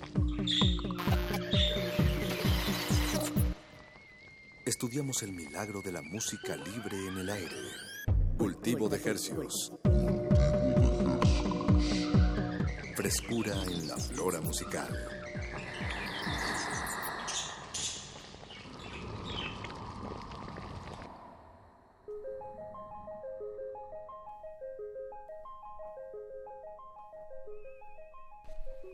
Organismos radioceptibles inmersos en las ondas hercianas. Bienvenidos a una contagiosa emisión más de Cultivo de Hercios. El laboratorio herciano de resistencia modulada donde propagamos y germinamos las más frescas sonoridades que hacemos llegar hasta sus oídos. Por la frecuencia de Radio UNAM 96.1 de FM. XEUN. Transmitiendo totalmente en vivo, como podrán percatarse desde Adolfo Prieto 133 Colonia del Valle, desde el bellísimo, bellísimo Valle de México. Y llegamos a la aldea global a través de nuestro portal en línea www.radio.unam.mx, también resistenciamodulada.com. Siendo hoy noviembre 23 del 2017 a las 21 horas con 13 minutos, vamos a dar inicio a este experimento radiofónico que hemos titulado Cultivo de Hercios. Que buena pocas, onda. buenas, buenas noches a toda la audiencia.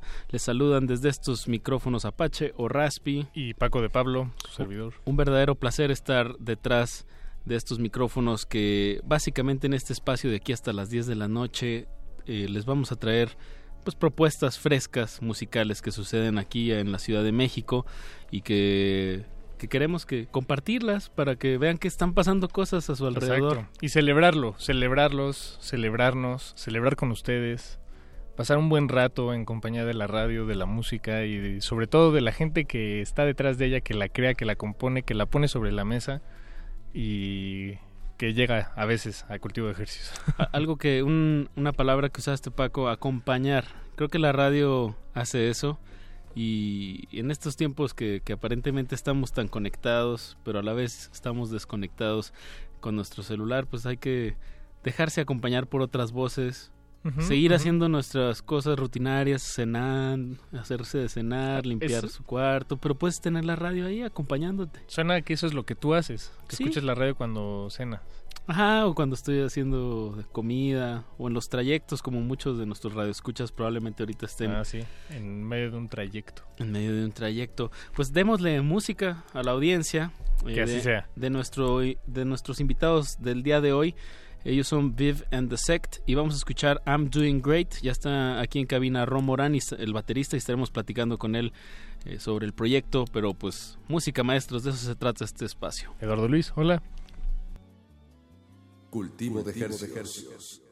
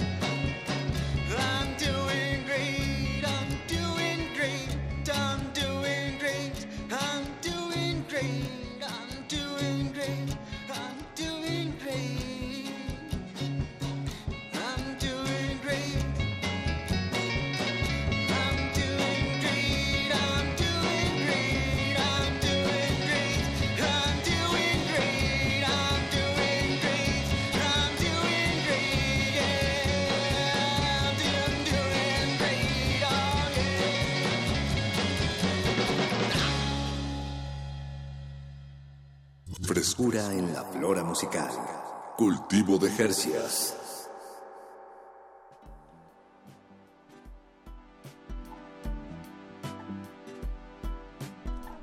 Acabamos de escuchar I'm Doing Great de Viv and the Sect, eh, que nos acompaña esta noche Ro Morán, baterista de este quinteto de, como ya pudieron escuchar, rock con mucha influencia garage, con, con, blues, con psicodelia de los 60s. En- antes de corte estábamos en el 2017 y ahora me siento en el 78, más o menos. O hasta antes. O hasta antes. Bueno, yo, yo me siento en el 78.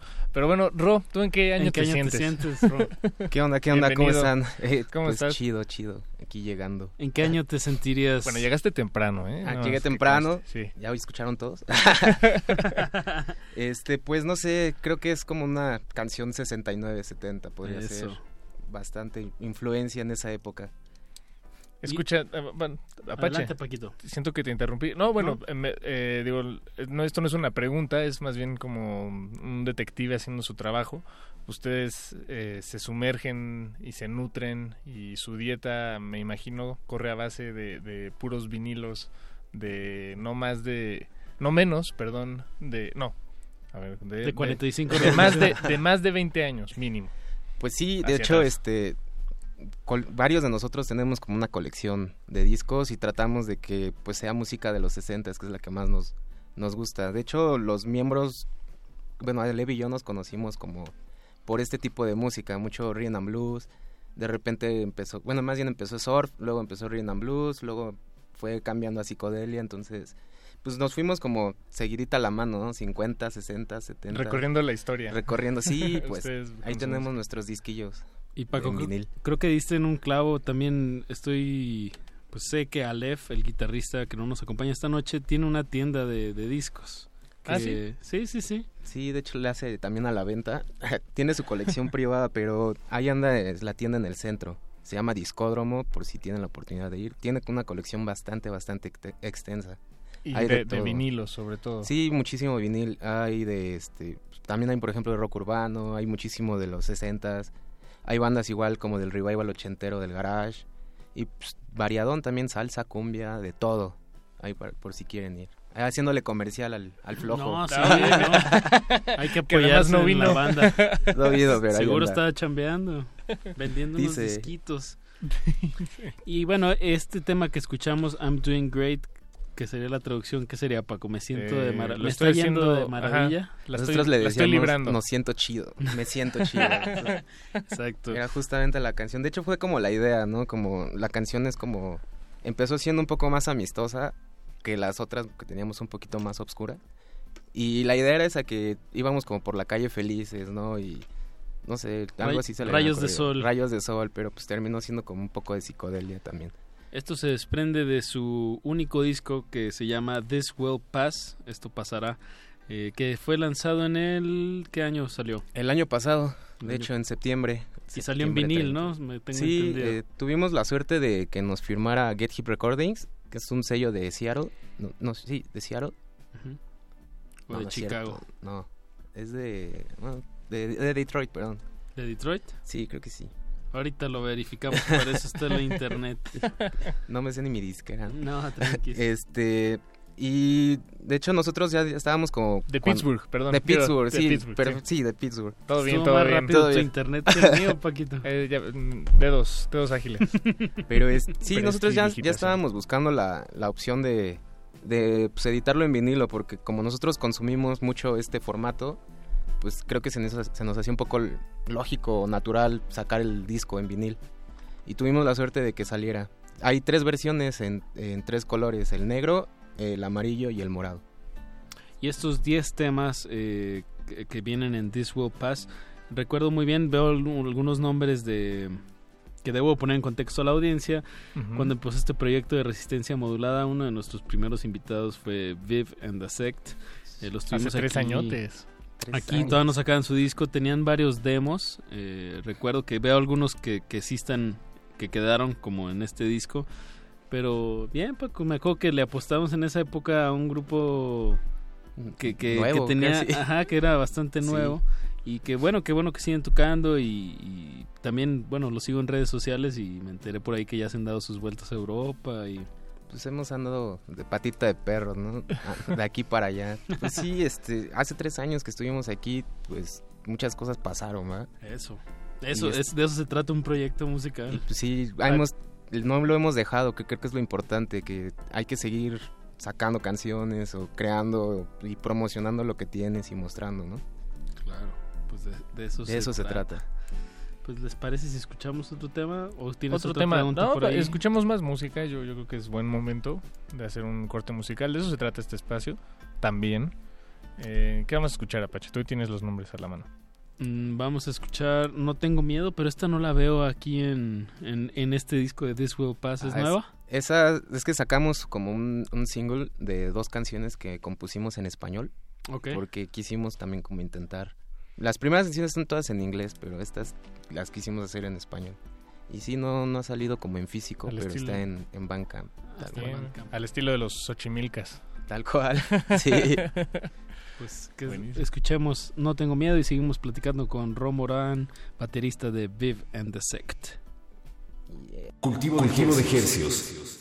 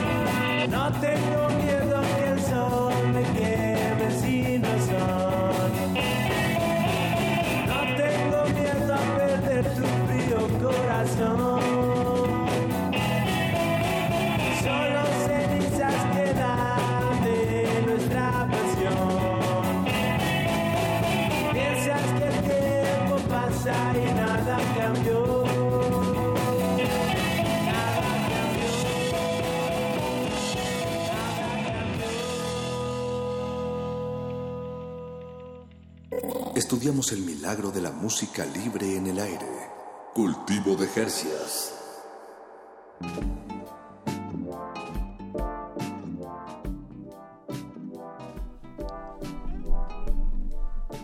Acabamos de escuchar. sí. ¿Qué acabamos de ¿Qué- escuchar? qué Paco? escuchamos, Apache? Se Nos- llama nos No tengo un miedo. poco, creo. Perdón. No, no, no, estamos bailando y, y a veces bailando la gente se pisa. Se pisa, pero hay que coordinarnos y ya. Exacto. Ah, pues eh, coordinémonos. Apache, ¿cómo estás? Muy Buenas bien, noches. muy bien, muy buenas noches. Están en Cultivo de Hercios, Así es. el espacio dedicado a la música fresca, emergente, Libre. de- libre en, En el, el aire. aire.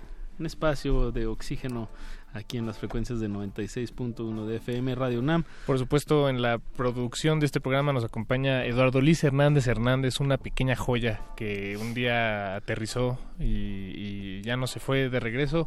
Y nosotros estamos muy agradecidos, Lalo Luis. Eh, por cierto, fue su cumpleaños el domingo. Eh, felicidades, amigo, felicidades. También nos acompaña José de Jesús Silva en la operación técnica de este programa y Alba Martínez en continuidad allá al fondo. Hola Alba, buenas noches. Y allá hasta, hasta el fondo nos acompaña Cristina Urias también, pero ella no nos escucha, entonces a ella solo la saludaré eh, al estilo muy de la radio, cuando nadie se entera en realidad de... de- Pero de hay nada. gente escuchando. Pero hay gente escuchando. Cristina pueden- Urias, ¿no? No, pero y aparte muchas de las personas que escuchan Radio UNAM La eh, conocen. reconocen perfectamente su voz. Así es. Entonces, pues saludos a todos, a todos.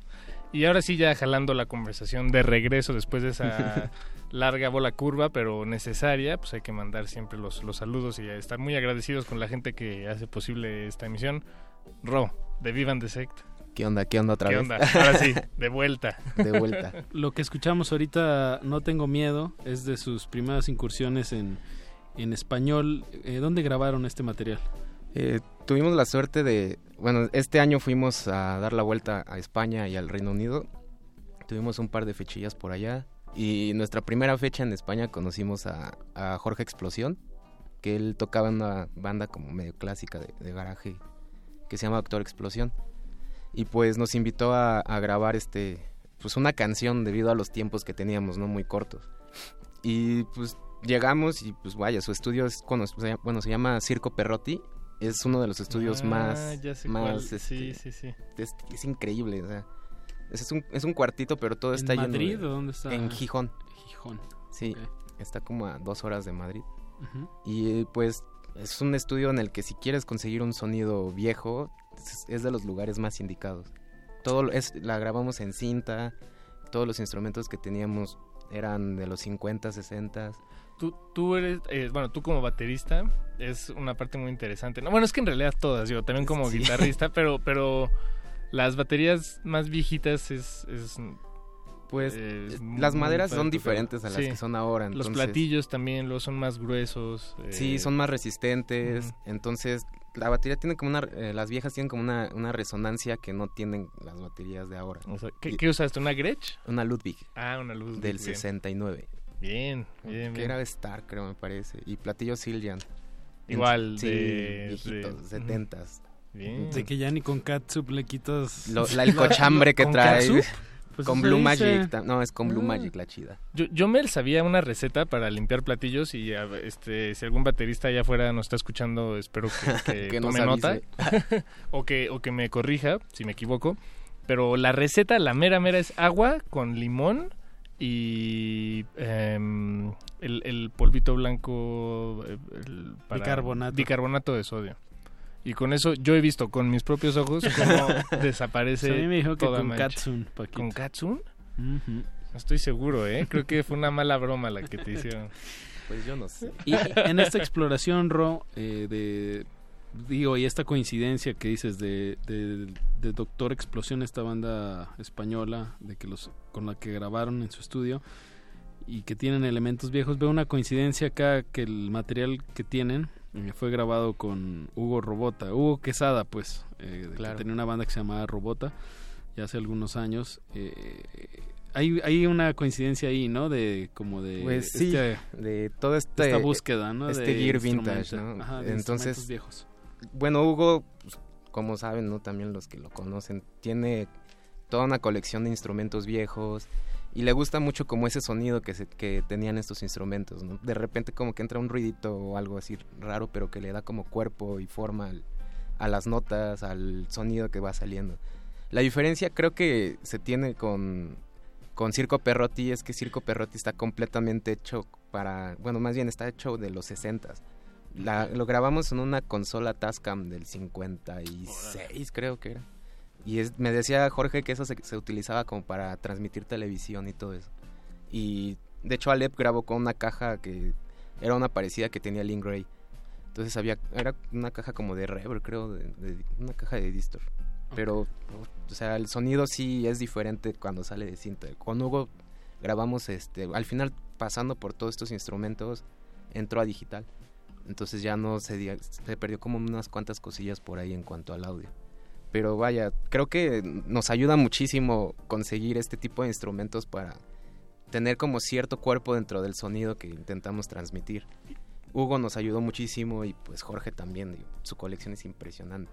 Claro, y, me imagino que, eh, digo, por una parte sí es el sonido en sí que, generan tanto los, los instrumentos como la, las cualidades eh, técnicas de los aparatos para registrar el sonido. Claro. Pero, pero también me imagino que hay una especie de teatralidad, o sea, de- tener el instrumento Claro, y sentirlo en tus ¿no? manos te, te, te inspira o te genera... Sí, te genera, mm, no sé, Pues es- ¿cómo decirle? No sé, es como hasta cierto punto también un poco de romanticismo, ¿no? Tener un, un instrumento del 65 y escucharlo y decir, no, pues esto ya, ya Es más chambeó. grande que tú, es más viejo que yo, Sí, ¿no? sí, sí. Esto ya chambeó y todavía, va- todavía sigue chambeando. Es, es algo, es algo bien padre y bien bonito, ¿no? Y en, en Vive in the Sect, digo, como lo dijiste bien, el- está el romanticismo de, del antaño y de las cosas vintage, como le dicen ahora. eh, ¿En qué sientes que el proyecto también se adecua a esta, a esta década que vivimos? Híjole, creo que nosotros tratamos como de transmitir o emular hasta cierto punto ese sonido, e incluso la estética, ¿no? Salimos con nuestras camisas de, de Paisley y nuestras botas, como lo hacían, no sé, los Rolling Stones, los Pretty Things. Incluso hasta los Beatles también llegaron a salir así. Nos gusta como toda esa estética, y nos gusta todo ese sonido. Y pues queremos pues, que es- pues, a la gente también le guste lo que a nosotros, ¿no? Y transmitir toda esta energía. Y, pues no sé, tratar de revi- hacer revivir un poco tal vez esa época. Pero querámoslo, ¿no? Siempre ya sale otro resultado, ¿no? Hay otra, es otra época, hay otras variables. Y digo, tú, sientes aparte de, de- de este de esta meta que se han puesto como estética y, y de sonido, eh, de esta pues sí, recuperación o, o revivir estos años, ¿en, en qué sientes que, que queda bien ahorita hacerlo? O sea, con, en- ajá, ¿cómo se adecua a esta época? No sé, digo. Tal vez la música a veces son como ciclos, ¿no? Entonces. Exacto. Hubo un tiempo en el que estuvo muy de moda como la música de los 50, ¿no? Y se hizo como mucho rockabilly y todo. Entonces, pues igual la música va, va mutando y va volviendo a, a salir. Ahorita pues está la suerte de que eh, hay como una especie de revival de psicodelia. Entonces hay muchas bandas que están saliendo y como que también quieren emular toda esa época. Nosotros lo hacemos por gusto, no por pretensión y porque nos Es lo que les salir. gusta, exacto. Sí, o sea, creo que si no, no hubiéramos tocado esta música, no sé qué hubiéramos hecho, ¿no? Pero pues es algo que nos, nos apasiona. Y, y como dices, se está haciendo, bueno, y desde hace ya unos años, una, una joven nueva escenita de, Una escena de psicodélica esas- de- nueva. exactamente. Están ustedes, están los Johnny Nasty Boots, por ejemplo. Uf, hay los- muchísimas bandas, Sí, ¿no? muchas. Hay Sí. Cardiel, los Rising Sun. Exacto, eh, los Rising Sun, Cascabel. Cascabel, los Mood Howlers. Hay muchísimas bandas que están saliendo. Y está padre, digo. De hecho, muchas de esas bandas que acabas de mencionar van a, van a compartir escenario. Apache, ¿dónde? Pues ahorita les vamos a dar más detalles junto a otras bandas internacionales el 9 de diciembre. Eh, bueno, pero ahorita hablamos más de, de Sí, ese concierto. va, va. Yo creo que podemos escuchar un tema más de Vive in the Sect y les damos más detalles sobre esta presentación que van a tener el 9 de, de diciembre. La que vamos a poner a continuación es con la que empiezan su disco This Will Pass y recuerdo perfectamente que, que esta fue de las canciones que me llamó la atención cuando oí su demo. Eh, Blessed Round se llama. Algo O que quiera- Plecerone. Algo que, que- quieras agregar de este tema, Ro. Pues creo que es el tema que más conoce la gente de nosotros, el que, no sé, desde nuestras favoritas siempre. Es la que nos ha abierto muchísimas puertas también. Bien, bien. Pues, Pues que se escuchemos, que se abran esos oídos. Escuchemos de Vive in the Sect, Pleasure Cultivo de hercios.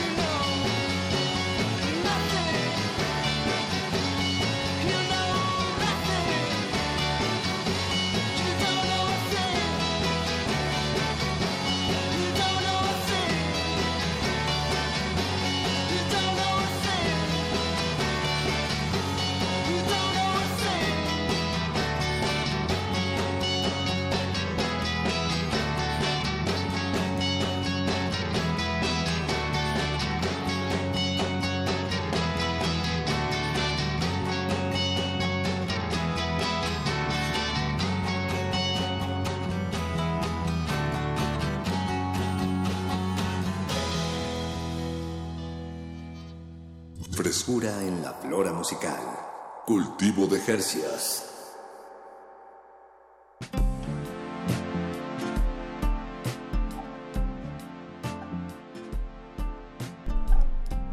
Acabamos, acabamos de escuchar Blesserone o Blesseron, no sé cómo se diga. Ahorita nos. Blesser One.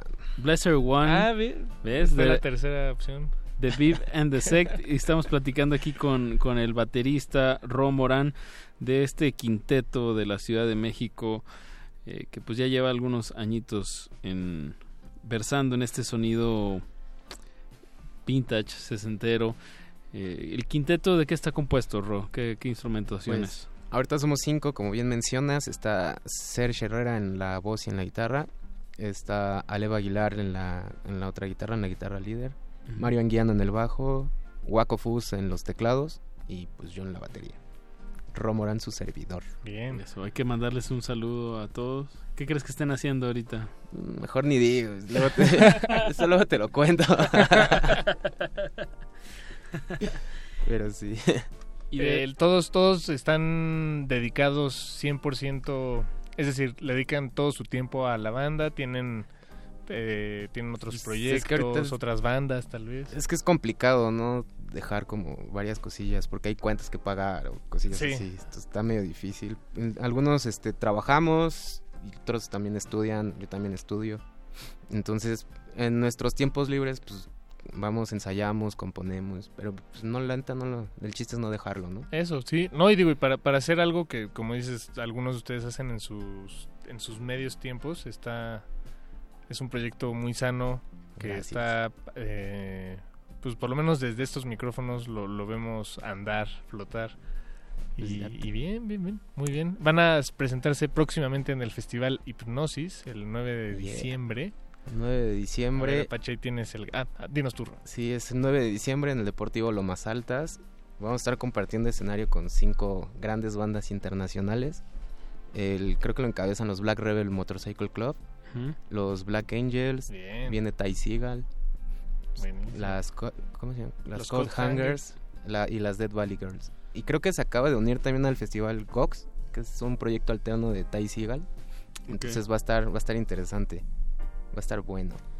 Bien, la verdad, eh, digo, Black Rebel es una banda que hace ya algunos añitos me gustaba mucho. Les he perdido algo la pista, pero estaría bien verlos. Black Angels, la verdad, es, un, es una banda de Austin que, que se recomienda mucho en, en este sonido, pues sí, como Psicodélico, psicodélico, sí. stoner, ¿no? Así como pesadón, pesadito, pero a la vez muy pues muy amable, muy muy rico de escuchar en vivo, la verdad, The Black Angels. Eh, la verdad este este festival pues emociona eh, y te faltó decir pues todas las, las bandas pues, digamos nacionales, ¿no? Que también pues le dan es importante que cualquier festival pues también exponga talento local. Pues sí, eh, pues estamos nosotros, los VIP. Eh, está también, creo, los Mood Howlers, Cascabel, eh, Virtual Haze, que es un proyecto que tiene Efren, de División Minúscula, Mm, ya. con gente de Hasa Shadow. Entonces está, está oscurón, y está bueno, la verdad. Bien. Y a La Redada, un proyectillo ahí de danzón. Y cha, cha, Es, cha. es- es el único proyecto, bueno, de- no conozco específicamente todos los proyectos, pero La Redada creo que sí es uno que me salta como en, en tónica, pero la verdad es un proyecto que también ya ha estado aquí en la cabina y, y tienen una, y estuvieron aquí en la sala también tocando, en- aquí en la sala Julián Carrillo, y pues es un proyecto muy divertido para, para echar danzón. Y, y ellos también abren puertas, como, como decíamos hace unos momentos con, con la canción de Vivan the Sect. Solo que ellos la abren con, con de otra forma y la vamos a escuchar a continuación. Esto se llama Ábrete Sésamo. Ah, más como, como Alibaba y los 40 Sí. ladrones. Buena canción. Es muy buena canción de, de La Redada, Ábrete Sésamo. Y... Pues escuchémosla. Escuchémosla y volvemos. Cultivo de Hercios. Ábrete, ábrete sésamo. Ábrete, ábrete sésamo.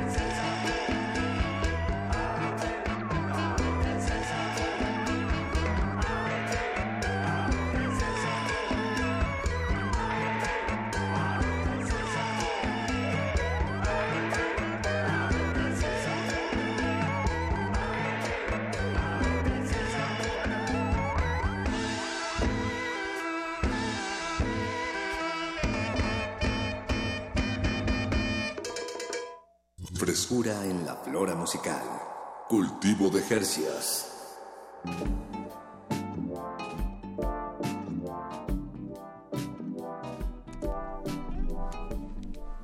Escuchamos Ábrete Sésamo de La Redada, una de las bandas mexicanas que se presentarán en el Festival Hipnosis, el primer festival de psicodelia y garage hecho en México. Y también se presentará, entre muchas otras bandas, Vivan the Sect. Yeah. Eh, y Ro, el baterista, nos acompaña Yeah. aquí. Bueno, nos has acompañado toda esta emisión, Ro. Eh, pues muchas gracias, antes que nada. No, al contrario, gracias a ustedes por el espacio. Y pues eh, enhorabuena, o como dicen en Muerde Lenguas, mucha mierda. Aunque creo que eso no, no se suele decir para los conciertos. Es algo como más de teatro. Es ¿no? más, es, de, es de teatro. Pero bueno, pues igual, mucha mierda. En, escenario mierda. también sería como o para un concierto, ¿no? Break a leg, rompanse una pierna. Vamos a dar lo mejor. Eso. Tienen que ir. Algo, algo, alguna, algo que estén preparando en especial para este concierto del 9 de diciembre. Pues vamos a llevar algunos visuales. eh, queremos también estrenar un par de, ro- de rolillas que hemos estado trabajando. Entonces, pues esperemos ya tenerlas listas y sorprenderlos. Yeah. Festival Material Hipnosis fresco. en el Deportivo Lomas Altas, 9 de diciembre. Luego eso internamente ayuda mucho, ¿no? Como para que para ustedes también suene fresco, o sea, Sí, como estar nuevo. renovando siempre. y Eso ayuda.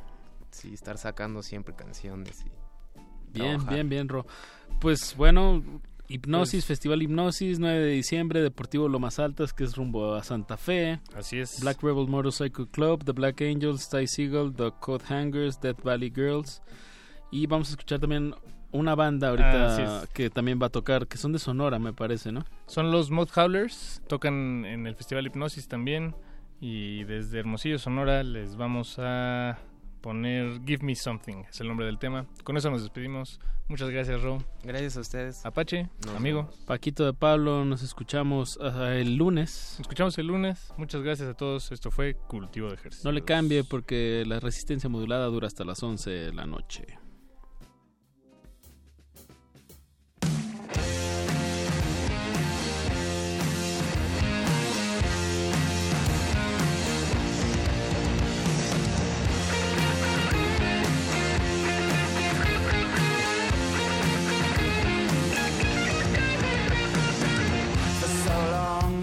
Gone, my love, beyond my wildest dreams. I recall your face in the darkest place. You come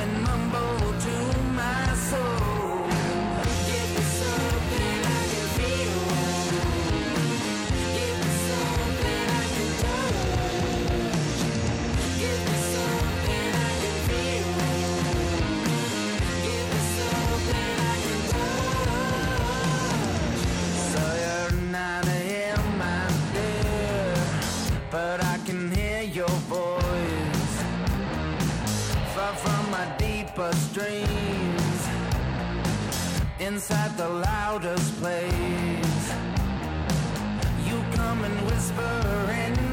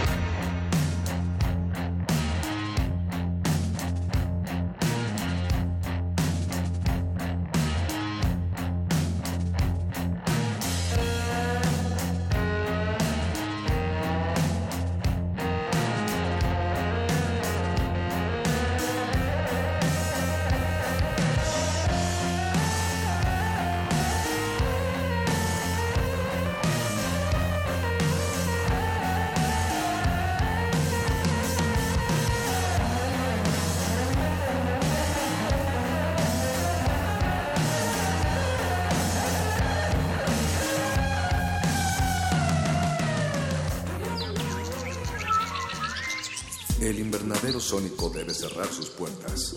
Un procedimiento de rutina. Respira. Vuelve. Cultivo de hercios.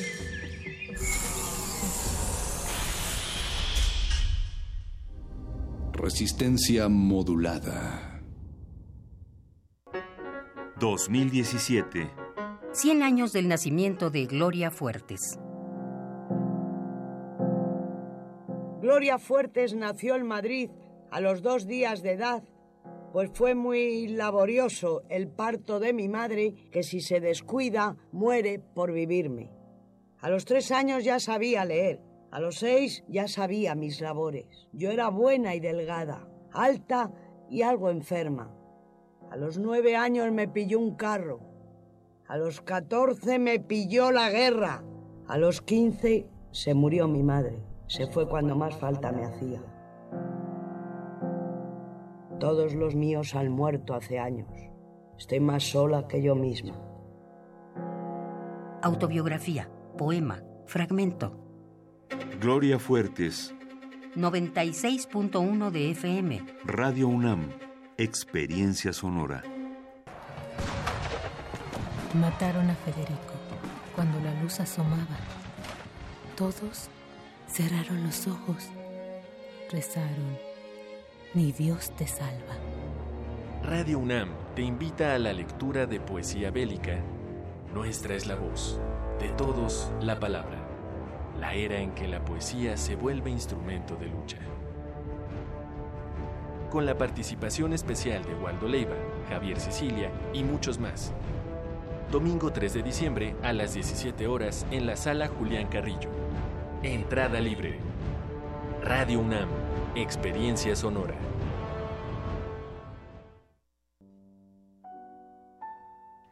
Soledad. Algunos piensan que es un mal, otros la ven como un medio. Para la astrónoma alemana Caroline Heschel, la soledad fue el inicio de un viaje a través de la música y el universo. Cazadora de cometas. Una obra de teatro de Luz Angélica Uribe dirigida por Emanuel Márquez. ¿Conoces la historia de los hermanos Heschel? Asiste a una representación con música en vivo todos los jueves de noviembre a las 8 de la noche en la sala Julián Carrillo. Adolfo Prieto 133, Colonia del Valle. Entrada libre. Radio UNAM. Experiencia sonora. Resistencia modulada.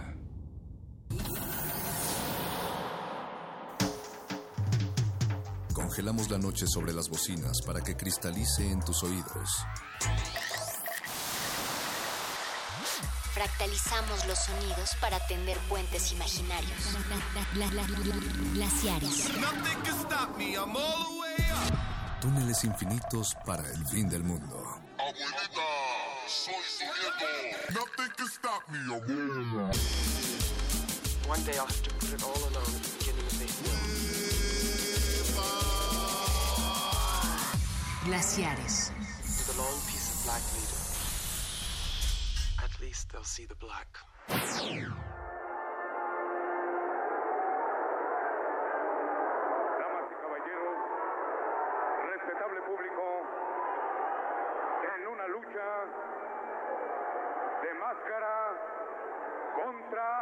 máscara, sin empate, sin indulto. En caso de empate, los dos luchadores glaciares. Este encuentro estará sancionado por el vicepresidente de la Comisión de Box y Lucha Libre Profesional del Departamento del Distrito Federal, el licenciado Juan José Torres Landa. Lucharán de dos a tres caídas sin límites de tiempo. En esa esquina, el hombre que se ha ganado el título del rey de las artes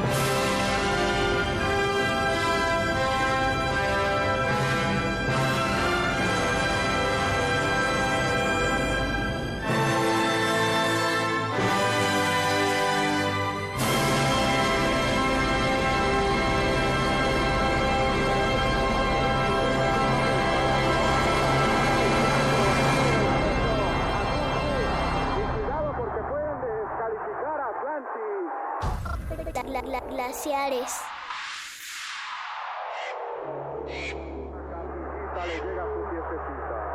Y vamos a ver hacia dónde se inclina la balanza. Dos hombres que se juegan el todo por el todo. Este es bien caras, el hombre del lago de Moreno Jalisco y el rayo de Jalisco Junior. En la esquina del rayo de Jalisco, su señor padre, Max Linares. Toda una leyenda.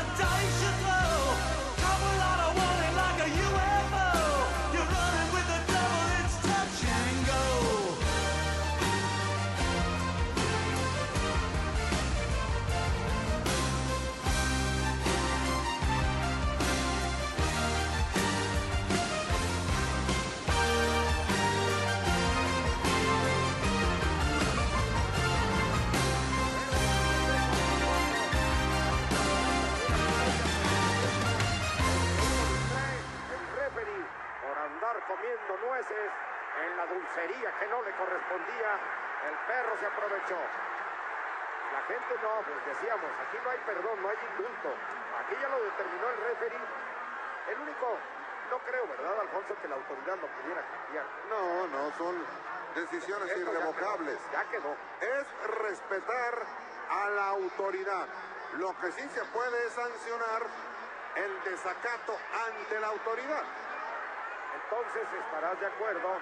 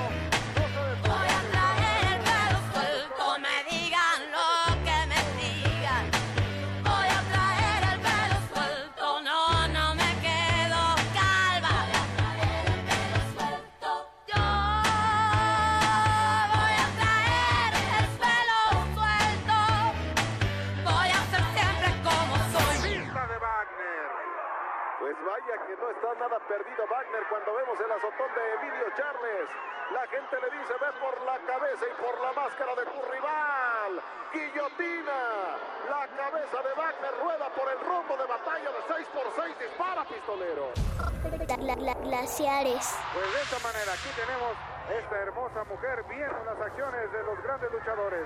Rudos pero con mucha técnica, doctor Afonso Morales. Así es, ¿eh?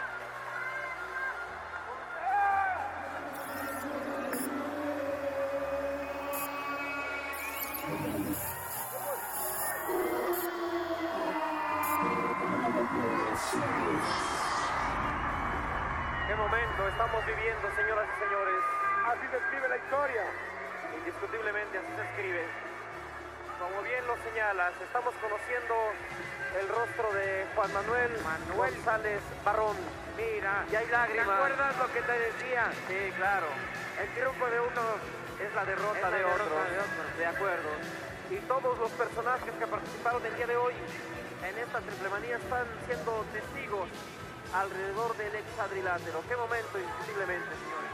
Qué momento. Pues a mí me sigue cayendo en el hígado, Saicos.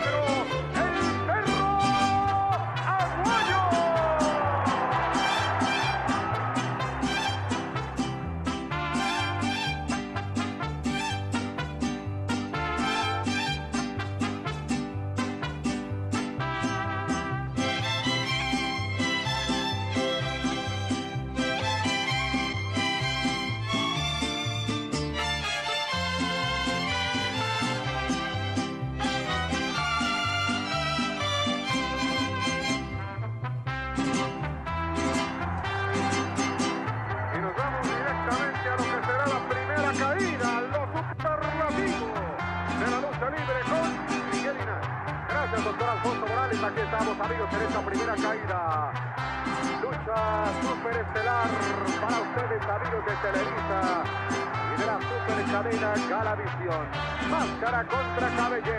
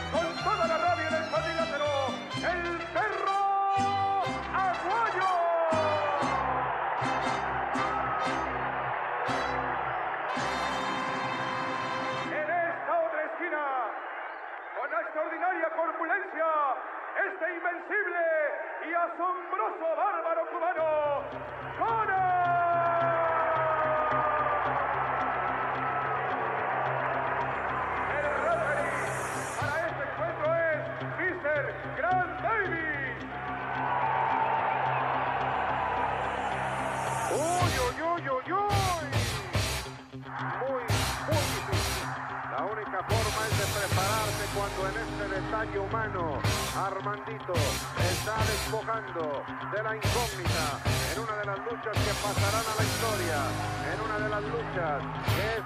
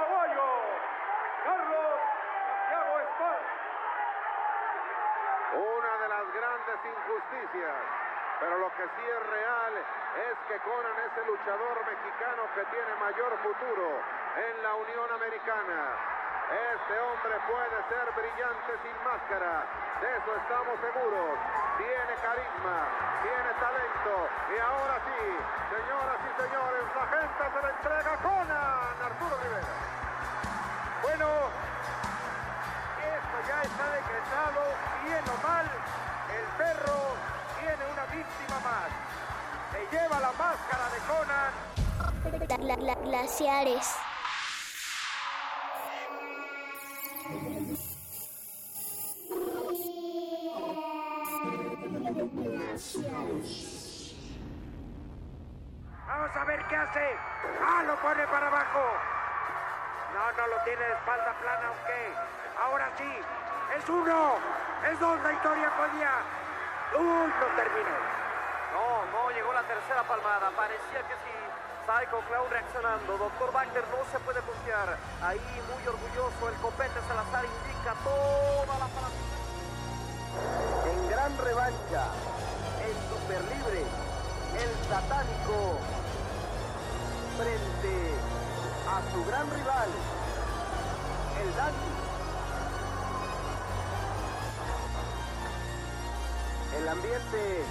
Verdad sensacional en la Arena México.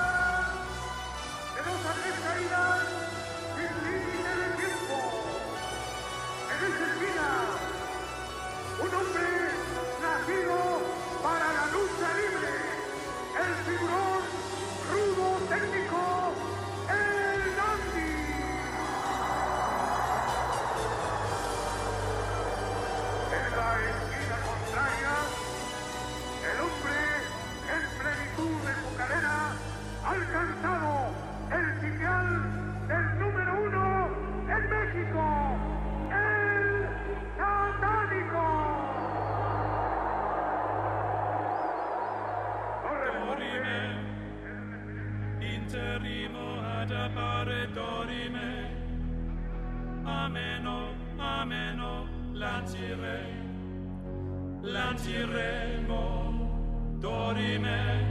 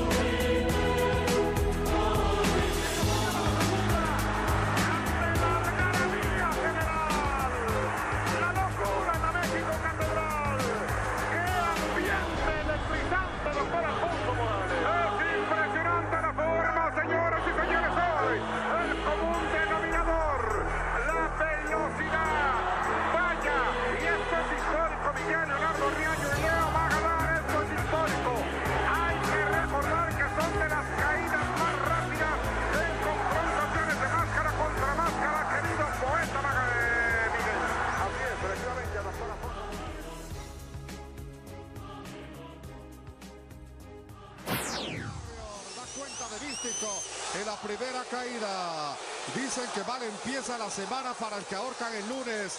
Black Warrior. Aquí está. Un castigo terrible, una guillotina. Primero la cruceta a las piernas, ahí está la variante de tapatía.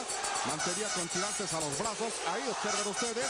Pero el castigo es terrible a las eh, rodillas de Místico. La tapa rota ya del príncipe de plata y oro. Por ahí alcanzamos a ver a Fray Tormenta observando precisamente a Místico.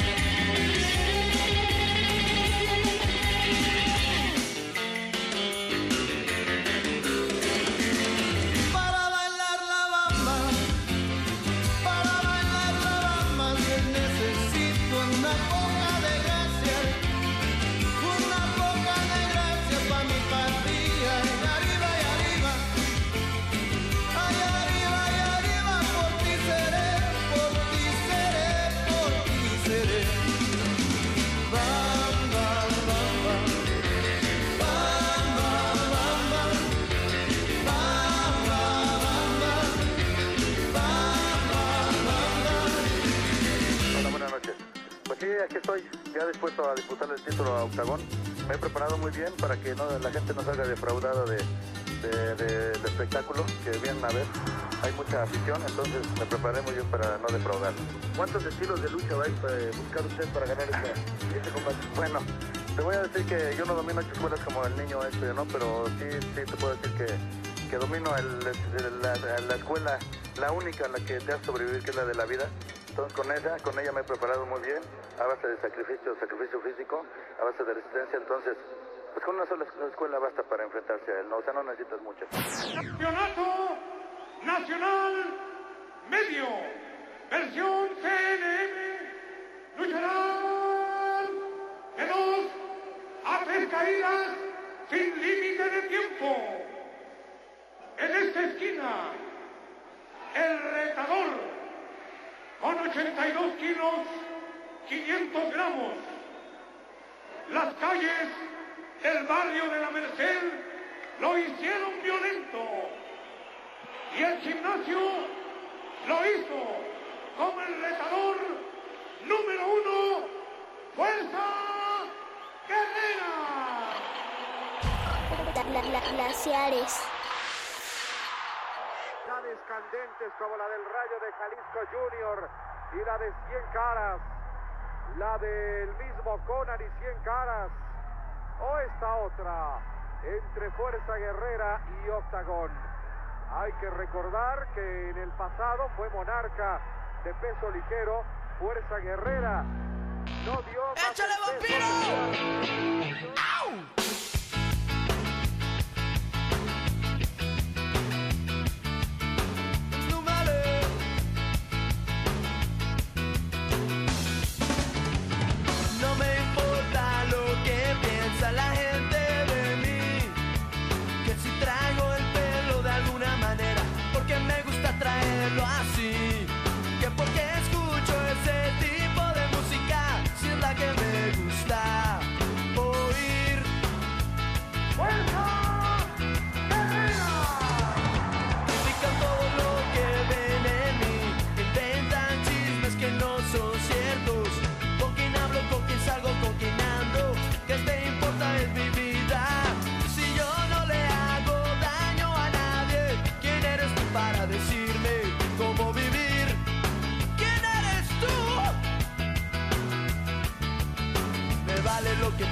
hablen de mí.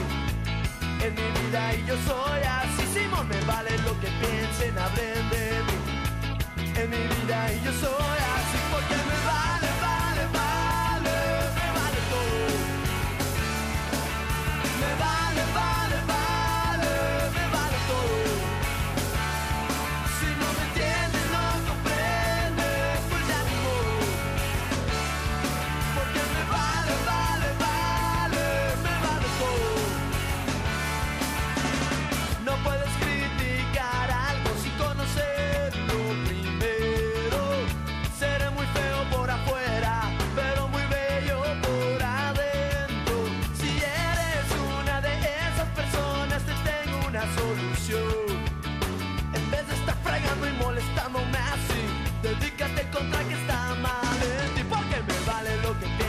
hablen de mi vida yo soy así, no me vale lo que piensen, hablen de mí. En mi vida yo soy así,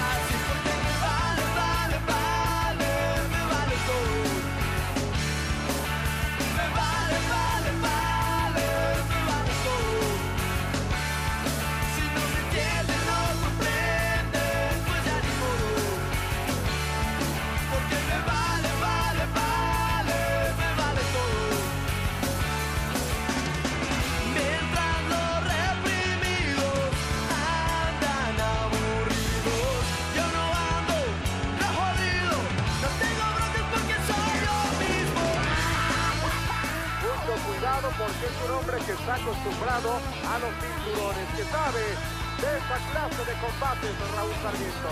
Sabe, sabe mucho y tiene una experiencia bárbara y está manejando perfectamente el ambiente, desesperando un poco Octagón, le dieron la mano, son dos buenos deportistas.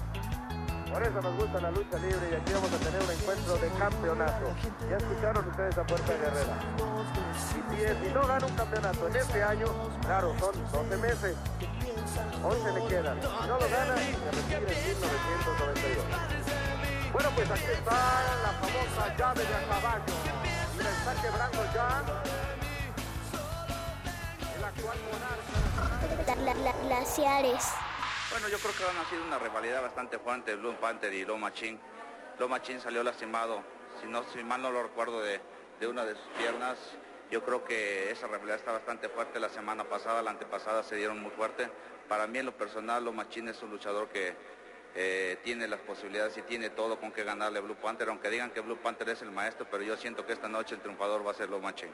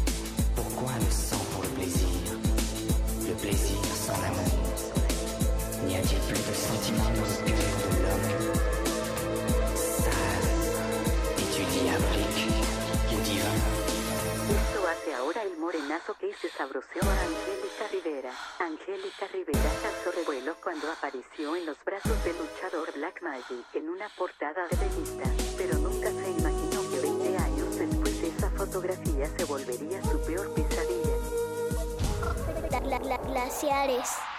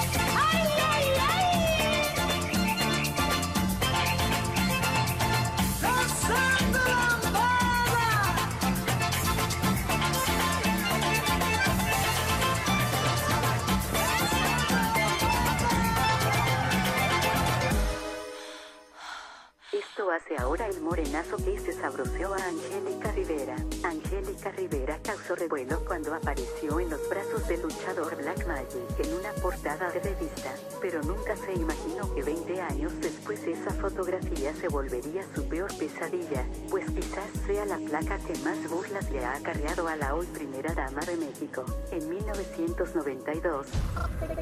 Glaciares. Todo está listo para llevarles esta gran batalla. Mientras tanto, aquí tenemos a este gallo tapado y será menester Traigo un gallo colorado que jamás se me ha rajado en el ruedo del palenque. En las ferias que ha peleado muchos gallos afamados han perdido lo valiente. La medida en la navaja pa' mi gallo nunca es nada, se la juega.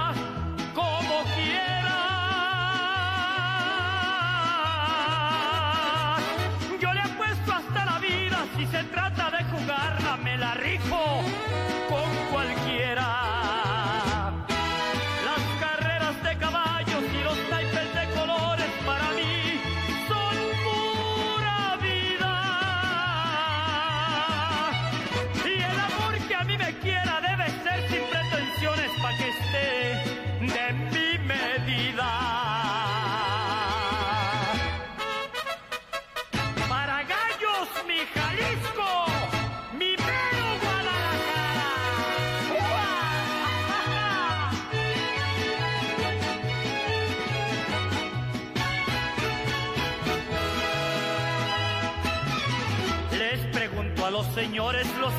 Apostadores cuando ponen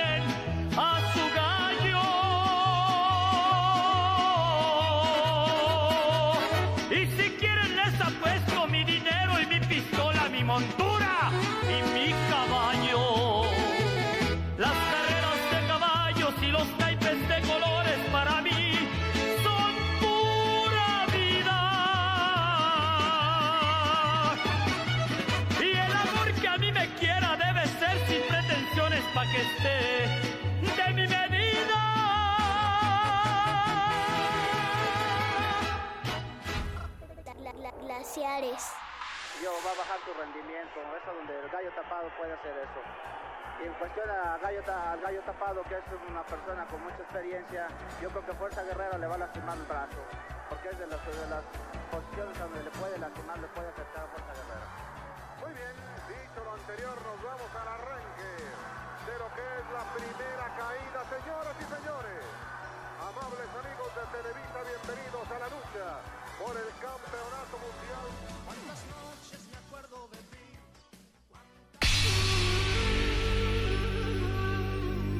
Por siglos nos hemos hecho escuchar. Nacimos como parte de esa inmensa mayoría. Hablar, Escuchar, debatir, proponer, cuestionar. está en nuestra naturaleza. Instrumentos de conciencia de.